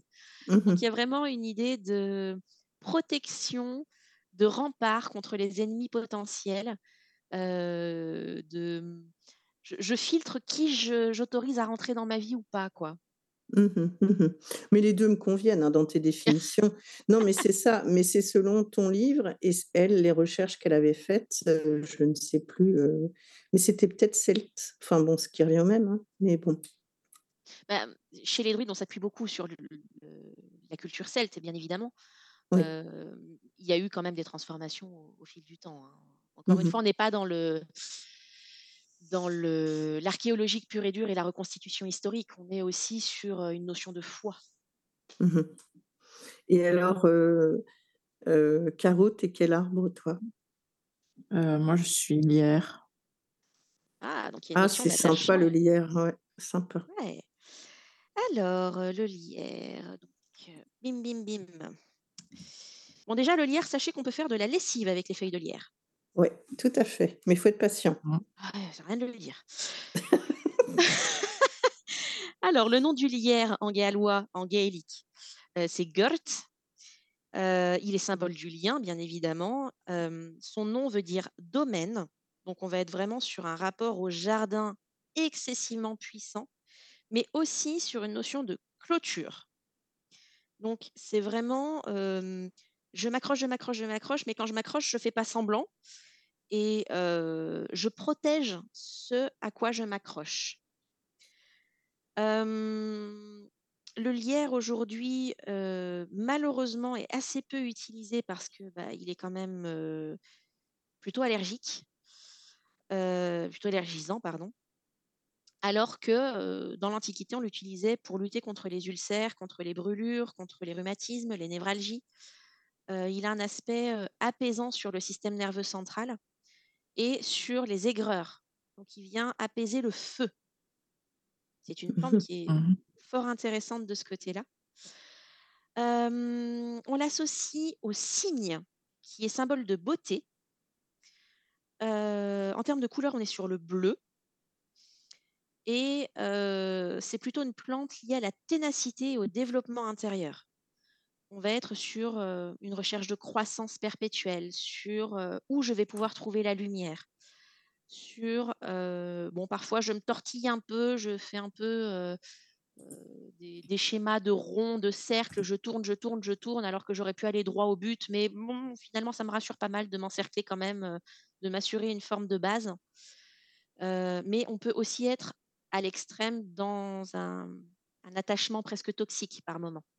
Mmh Et Michael, il est quoi, Caro? Oui, ça me parle à moitié, moi. Enfin, la fin, ça Ouais. me parle Alors pas. moi, je suis quoi? Le Je reste, suis... oui. Oui, Bah. Michael, c'est la Oui. vigne, évidemment. Eh bien, oui, évidemment, bah, évidemment. Oh, bah. ça. Ah Si bah tu ne l'avais pas dit, euh, forcément. Bacchus, c'est ça, exactement, quoi. Pourquoi Eh n'y oui. a-t-il pas de surprise? Mais c'est ça. Parce que j'adore le bon vin. Et c'est très bon, c'est vraiment très bon. Bah, Je ne peux que conseiller le vin du Jura. Ah, c'est vrai. Ah oui, ah, je suis d'accord avec toi, ça c'est sûr. C'est sûr. Ah, un petit vin de paille, on est Ah pas mal. oui, oh là là, ouais, c'est vrai en plus. Alors, euh, la vigne, on est sur euh, un mot euh, qui se prononce nouin, qui peut vouloir dire la ruse ou l'estime de soi. La ruse plutôt dans le, dans le sens un peu renard, un peu filou. Ah bah ça tombe bien, on m'a déjà appelé le renard. Ah, c'est Ouais, vrai, voilà. on m'a déjà appelé comme ça, c'est vrai. Oui, oui. Ouais, parce qu'il y a cette, cette idée que euh, si euh, le tronc peut être excessivement noueux et, euh, et avoir subi pas mal de transformations, ben, malgré tout, euh, on a quand même des vrilles qui viennent le soutenir, le maintenir. Oui, Euh, donc il a, il a toujours cette capacité à se tenir droit. D'où le fait qu'il y a une notion de, d'estime de soi, parce que tu es capable de rester très droit dans tes bottes. Euh, en termes d'association, on peut y retrouver euh, la mésange. Ah ouais, sympa. Pour le chant déjà. Ouais, c'est ça. On est Ça, c'est vraiment sûr. sur euh, quelque chose de très léger, très pur, très, très annonciateur de beau temps, de, de moments Oui. doux. Ah, ça me parle, j'aime bien. Et pour le coup, la vigne est prophétique. Ah oui? Ah, c'est bien ça. euh, D'accord. Il va y avoir des notions de, de patience, Oui. de recherche euh, de la bonne temporalité pour déclencher les choses. On ne récolte pas n'importe quand la vigne. Euh, Il y a un gros travail autour de la lumière du soleil, euh, un une grosse valeur travail aussi. Euh, beaucoup de, de joie intérieure, beaucoup d'allégresse, la Oh là capacité là là là de se satisfaire des petites choses. Ah oui, des petites choses, ça c'est important, ça c'est sûr. Et voilà, vrai, on est vrai, d'accord. c'est vrai, je suis d'accord. on est vraiment dans la prospérité, dans D'accord. Bah, des écoute, choses euh, cachées qui sont faciles à découvrir. Ah ben attends, il y a Evie. Bonsoir Evie qui vient de nous rejoindre. Bonsoir. Ah Evie, bien Alors, sûr. Bonsoir, bonsoir. Ah, non mais Evie, Alors, euh, elle, quand elle- même. elle est saoule dans ton livre. Est-ce que tu Ah. m'autorises à partager ta liste avec les dates sur le chat ou Bien évidemment. Ok, merci. Alors par Evie. contre, euh, en termes de voix, euh, si j'ai pas l'écran, je sais pas qui parle. hein. Alors attends. Alors oui, non, on va Ah, faire tu un vois, On nous truc. l'a déjà dit, ça. C'est alors non, on- on- je sais ce qu'on va faire. Comme Evie, elle vient d'arriver. Si vous voulez bien, on va la laisser parler un petit peu comme ça euh, déjà. Oui, comme ça. oui. Alors Evie, déjà merci d'être venue, ça fait plaisir. Bah de rien. Parce que tu blablates dit, tout moi depuis- j'arrive. hein. sur le chat, mais euh, tu papotes, mais euh, autant venir, c'est plus sympa comme ça, tu vois. C'est du direct. Oui, non, mais c'est vrai, c'est vrai. J'ai hésité un petit moment et après je Mais me suis dit, il faut oh, non, jamais je vais les laisser tranquilles. Non, faut pas hésiter, tu sais. Faut pas hésiter ici. Tu es dans l'école de la sagesse du lotus, tu sais bien. je sais bien, je sais bien. c'est ça, quoi. Oui, oui. merci, euh, merci de ta bienveillance, maître Dong. Oh, c'est gentil. de rien. Oui, alors, tiens, alors, donc, euh, Evie, justement, euh, par rapport à tout ce Bah, qui a été dit, tu peux. moi, qu'on me dise que je suis de, du soul, ça me percute parce que j'avais eu il y a longtemps un petit livre qui reprenait un petit peu toutes ces informations-là et où j'avais trouvé que j'étais du noyer. Et j'avais trouvé ça assez intéressant compte tenu du fait que je faisais une obsession complète sur les noix quand j'étais petite, au point que j'en ai tellement mangé que j'ai développé une allergie. Donc du coup, je sais plus, euh, je sais plus trop euh, à quoi je dois me fier moi maintenant. Je suis toute perdue. Alors, encore une fois, euh, c'est ce qu'on disait tout à l'heure, euh, il y a quand même plusieurs calendriers qui se chevauchent par rapport aux arbres. Ça va dépendre de la base qu'on va utiliser. Euh, les arbres ne sont pas aux antipodes les uns des autres, ils sont tous complémentaires. Donc, si le premier arbre qui t'a parlé, c'était le noyer et qu'aujourd'hui on te dit que c'est le saule, c'est qu'il y a probablement des choses qui vont se recroiser. Et oui, mais là, c'est là tout le problème, c'est que le saule, c'est un arbre qui m'a aussi beaucoup interpellée dans ma vie. Donc, du coup, c'est aussi ça la confusion que j'ai par rapport à ça. C'est que je ne sais plus qu'est-ce que je dois croire finalement. Alors, qu'est-ce qui t'a interpellé du coup chez le saule dans ta vie? Euh, en particulier la forme, son énergie aussi qui est très haut, qui moi me m'apaise énormément.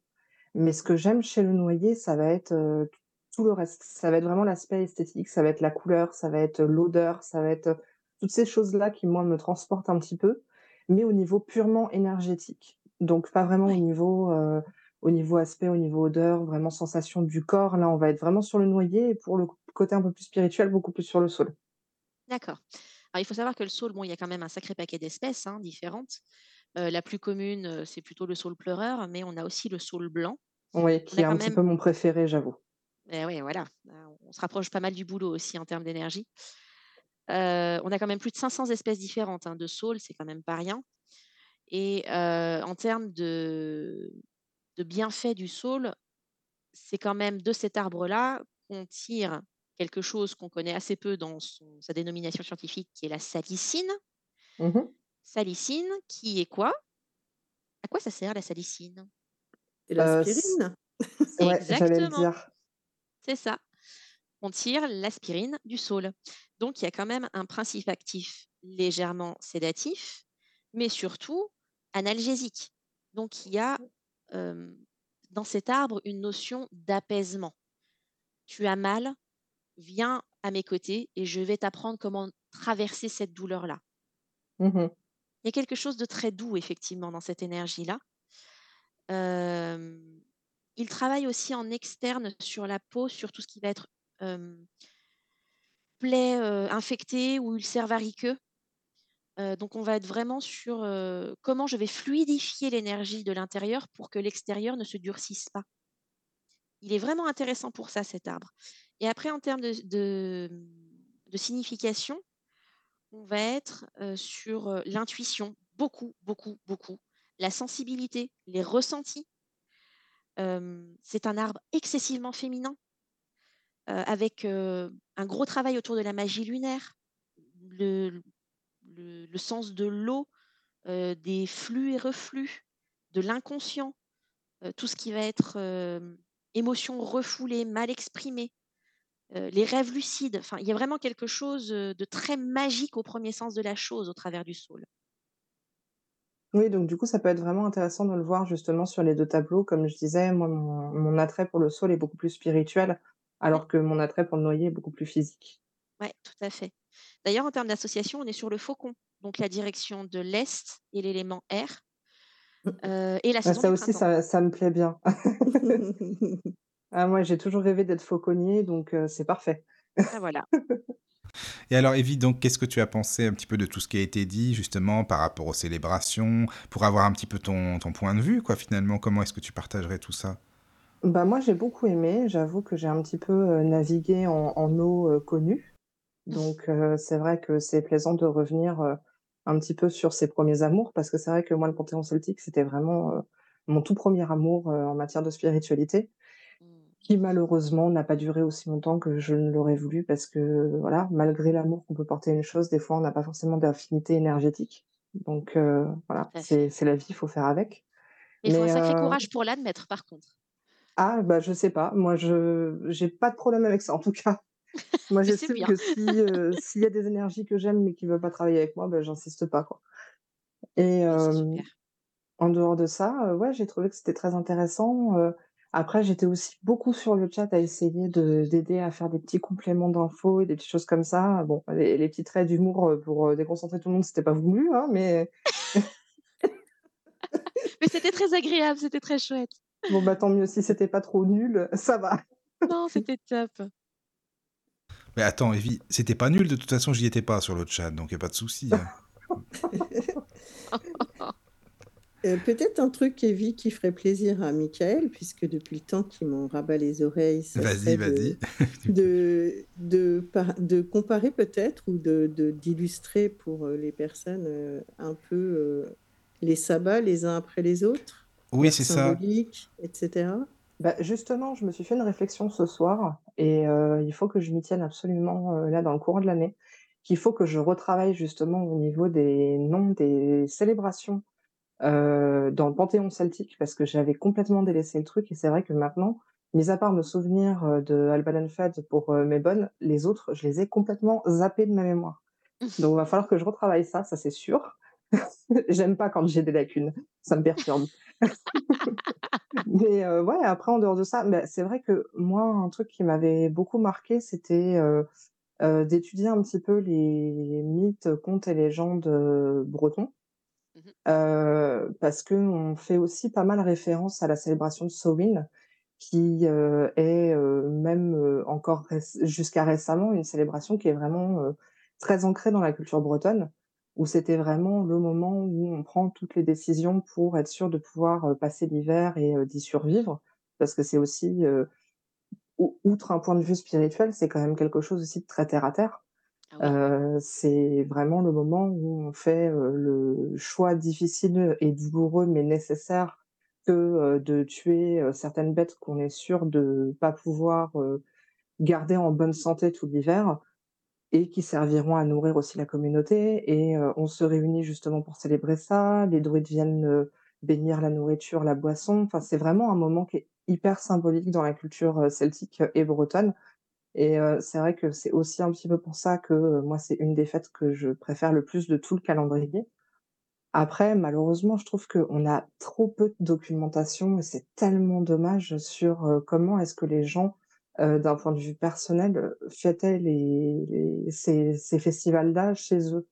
Parce qu'on a encore des traces pour, heu, certains festivals un petit peu populaires, heu, notamment, celui de Audioloug, Oui. mais pour les autres, c'est beaucoup plus compliqué à avoir. Alors, Beaucoup d'infos sur Beltane aussi, je crois. sur Beltane, beaucoup, sur heu, je je pense que c'est celle qui est la plus documentée. Par contre, alors très justement, effectivement, je râle après les Bretons qui s'approprient la culture celte, mais je râle qu'à moitié parce qu'en vérité, c'est un peu comme les Irlandais et les Écossais. Heureusement qu'ils étaient là pour protéger, heu, le peu qui restait au moment Mmh, des mmh, invasions mmh. romaines, voilà. Mmh, et d'un autre côté, voilà, on a par exemple alors je vais revenir un petit peu au Jura. Sur les terres jurassiennes, heu, on célèbre aussi encore aujourd'hui, certaines, certains rayons de l'année, de manière peut-être un peu plus intimiste que le font les Bretons, mais ça existe encore. Pour trouver des sources, on peut s'appuyer par exemple sur les livres qui traitent des légendes, région par région. Alors c'est des livres qui datent des années 50 ou 60, donc il faut vraiment aller dans de vieilles librairies. Je pourrais je pourrais, à l'occasion, vous donner des références qui sont excessivement bien faites. Un peu difficile à trouver, mais c'est pas impossible et là, on a énormément d'informations, du côté de ce qui reste de la culture, celte et druidique, sur les terres, françaises, auxquelles on pense moins quand on pense à la culture celte, pour le coup. Mmh mh. Et oui, oui, les partages d'infos, c'est c'est bien ça. Oui, c'est super important. C'est super important. Et donc, vous fêtez, euh, bah, par exemple, toi, Evie, euh, les célébrations ou les sabbats euh, selon l'appellation, enfin, comme euh, l'une comme l'autre, enfin, Moira comme, euh, comme Evie ou comme Opakiona, à peu près, quoi, c'est ça? Oui, je je suppose. Après, je sais pas, Bon, on je va pense dire qu'on n'en est que, pas si loin, hein. ouais, je pense qu'il doit y avoir énormément de similitudes. Après, heu, peut-être que dans les textes, c'est foncièrement différent, ça, c'est sûr. Heu et puis moi, après, je ne ritualise pas forcément toutes les célébrations. Heu, parce que c'est vrai que quand on pense sabbat, on on va forcément toujours imaginer quelque chose de très, célébré rituellement. Moi, c'est pas forcément mon cas. Il va y avoir certaines, dates que je vais vraiment célébrer, presque religieusement, comme c'est le cas, par exemple, pour Samhain et il y a, plein d'autres dates, que je ne vais pas forcément ritualiser parce que je préfère, conserver le côté, un peu terre à terre, un peu, humain de la chose, du partage avec, les amis, avec la famille, de rester dans, la bonne ambiance, la musique, le rire, la bonne nourriture, d'avoir ce côté vraiment festif qui reste. Peut-être quitte à sacrifier une partie du spirituel, mais parce que pour moi, ça a presque autant d'importance que le spirituel, si ce n'est plus. Mmh Donc il faut et heu, et c'est alors là, pour le coup, tu mets vraiment le doigt sur quelque chose d'essentiel, c'est que c'est très bien de travailler sur le plan spirituel, mais que ça n'a aucun intérêt si on se coupe de la vie terrestre. bah, moi, il me semble, mais c'est vrai que je je fais pas forcément l'unanimité quand je dis ça. Je casse un petit peu le mythe, on va dire. Non, mais je te Mais, rejoins complètement. Ouais, tu oui, c'est-à-dire que tu ne ne pour expliquer peut-être, heu, au niveau des auditeurs, tu tu célèbres toutes les fêtes Ah oui, bien sûr. mais tu ne fais pas un rituel dans un Ah non, cercle je ne fais pas forcément de rituel dans un cercle ou une Voilà. cérémonie complète, heu, je me réunis pas en cercle, heu, du tout. Enfin, c'est vraiment une je le vois comme une espèce de célébration familiale, plus que comme, heu, quelque chose, d'ésotérique à part entière. Dans le ouais. sens où, je vais célébrer ce moment de passage, dans le courant de l'année, dans le ce cycle majestueux qu'est, heu, la vie et je célèbre, heu, les différentes facettes de chacun des sabbats, heu, qu'elles soient aussi bien justement hyper terre à terre, hyper dans le matériel qu'au niveau spirituel, mais plus, heu, de façon, on va dire, détournée, comme, heu, par exemple, je vais toujours forcément allumer un petit peu d'encens, des bougies, faire des offrandes. Ça, ça reste vraiment dans ce que je pratique, mais je vais pas forcément ritualiser dans le sens où je préfère être à me concentrer sur les énergies du moment et avoir le sentiment de communier avec les énergies du moment et heu, de profiter de cet instant un peu privilégié, plutôt que de forcément organiser quelque chose en grande pompe, quitte à être un peu plus déconnecté en fait. Oui, mais alors moi, je vais je vais quand même, heu, dévoiler un petit peu de ton intimité sans en dévoiler trop, Oh oh non! pas. Mais tu peux y aller, Tu nous, ça nous intéresse, hein. Tu peux y aller. tu ritualises d'une certaine manière puisque tu es la personne que je connais, bon, tu es ma fille, OK, mais qui, heu qui, heu, ne rate jamais, heu, le changement de décoration intérieure par Ah rapport oui, ça par contre, oui, c'est vrai que ça fait partie, entièrement de de ma vie, en général. Il y Tu a pas un fabriques moment de l'année où ma maison n'est pas décorée puisque attends, j'ai pas fini de dévoiler pardon, pardon, pardon. Ne t'enflamme pas. Tu es la personne qui fabrique ses propres couronnes en fonction des saisons et qui les met à sa porte à l'extérieur toute l'année, non pas que à Noël pour les gens, heu, standards ou à Yule pour, heu, notre, heu, notre pendant de l'histoire. Mais tu as vraiment une façon de de d'accueillir, heu, les changements de saison et cetera qui est très visible et très perceptible. Voilà, tu Bah, peux te concrètement, moi, ce que j'ai envie de faire, en fait, dans mon chez-moi, ce que j'arrive à faire au fur et à mesure des années, mais c'est vrai qu'en étant en appartement actuellement, je m'y retrouve pas forcément dans l'ensemble et mon grand rêve, ce serait pouvoir d'être en maison et comme ça, je suis tranquille. J'aimerais, en fait, arriver à faire en sorte de donner l'impression que, heu, la nature est entrée chez moi et qu'elle y a pris ses droits. J'ai envie, en fait, qu'on voit le changement des saisons à l'intérieur de mon de de mon foyer, en même temps qu'on le voit à l'extérieur. Donc c'est Mmh vrai que chez moi, c'est tout le temps décoré, mais vraiment très décoré. Heu, je vais avoir, des, heu, de la végétation, des guirlandes de fleurs synthétiques. J'ai fait ce choix pour, ne pas prélever à la nature et parce que c'est plus économique et écologique d'acheter une fois que de racheter tous les ans. Hem, j'ai effectivement ma couronne de porte que je change. Heu, je vais avoir les décorations de ma table, je vais avoir les tissus que j'utilise dans mon intérieur, aussi bien pour, heu heu, les housses de coussin sur le canapé que pour, heu, la nappe dans la salle à manger. Je vais vraiment avoir des petites touches de déco un petit peu partout dans toutes les pièces, de façon à vraiment avoir l'impression de pouvoir faire venir la nature à moi, à défaut de pouvoir faire l'inverse. C'est Mmh. parfait ça. Mmh Ah oui, elle est très, très impliquée, ça, c'est une certitude, hein. Mais bon, c'est vrai que du coup, heu, n'importe qui qui rentre chez moi, il se dit que c'est pas une maison normale, ça c'est c'est évident. Au même titre que que, heu, ce que tu racontais tout à l'heure, heu, par rapport à, heu, ta pratique dans ton jardin avec le cercle de Ah pierre. oui, c'est ça. Moi quand, j'ai, pour, un peu donner le le l'exemple qui me vient le plus en tête, quand la dernière fois j'ai, heu, 2 artisans qui sont venus pour, changer les compteurs d'eau chaude Heu, je pense qu'ils en ont eu pour leur argent. Entre la couronne de porte, heu, les symboles de protection, heu, la plaque murale en face de la porte d'entrée à l'effigie de de Méduse, enfin ils ont dû se demander où est-ce qu'ils étaient tombés concrètement. Ah mais moi, c'est pareil quand on rentre chez moi, déjà il y a le tapis qui vous accueille, bien comme il faut. J'ai une statuette de de, la triple déesse, sur ma fenêtre, devant la porte. On rentre chez moi, il y a des Mais quand on connaît pas, c'est sympa. Tiens, on va se dire: il y «Mais a des qu'est-ce que c'est que ça?» autels, il y a des Oui, ouais, ouais, ouais, c'est ça. bon, voilà. C'est ça, c'est ça. Ah oui, je comprends. En tout cas, les amis, enfin, c'était vraiment une super émission, je voulais le dire, hein, parce que Moïra, je te remercie beaucoup, beaucoup, vraiment, hein, pour cette soirée. C'est moi qui vous remercie C'était génial. On a appris plein, plein de choses et puis, heu, bah, c'était, heu, hyper convivial, voilà et évidemment, c'est quand tu veux, hein, pour d'autres émissions. Tu es hein, avec grand aller. Eh ben, c'est génial. En tout cas, merci et puis, heu, Caro, évidemment aussi. Bon, tu as l'air bien, bien fatiguée. Elle a une voix fatiguée, Caro, alors voilà, mais c'est sympa d'avoir été là, c'est super gentil et puis, heu, Opakiona, pareil comme toujours, hein, c'est Bah, sympa de prie, de heu, nous avoir aidés plaisir, hein. aussi et puis d'a voilà, parce que c'est un sujet que tu connais aussi, qui t'intéresse, donc c'est très très bien d'être ensemble, quoi, voilà. Bah, oui, oui, puis Voilà, après voilà. avoir lu le livre de Marianne, Ben que oui, je vous justement. recommande, hein, vraiment parce qu'il Oui, est oui, faut le lire, hein. intéressant et Faut il le lire. concret, quoi. Mmh, c'est ça, Heu, j'avais envie de de de d'avoir une conversation avec elle aussi, quoi. c'est ça. Donc heu, ouais. Mariana, Mais est-ce que est-ce que un pour un très beau finir moment d'échange. Bah, c'est Mmh gentil. Est-ce que pour finir, pour les auditeurs, heu, tu as, heu, par exemple, un site ou une page Facebook ou autre, s'ils ont envie d'en connaître un peu, d'en savoir un peu plus sur toi? Oui, et beh, heu, sur les réseaux sociaux, donc Facebook, Instagram, vous pouvez me retrouver sous le nom de la thérapeute aux pieds nus. Oui?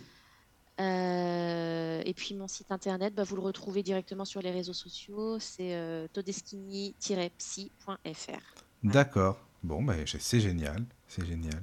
Merci à tous encore une fois et puis, heu, à très, très bientôt. Dormez bien, bonne nuit. Bisous. Très belle Bonne nuit. soirée, merci. Bisous. Merci. Entrez dans la sérénité et la paix, la paix, la paix, la paix. Bienvenue sur la radio du Lotus.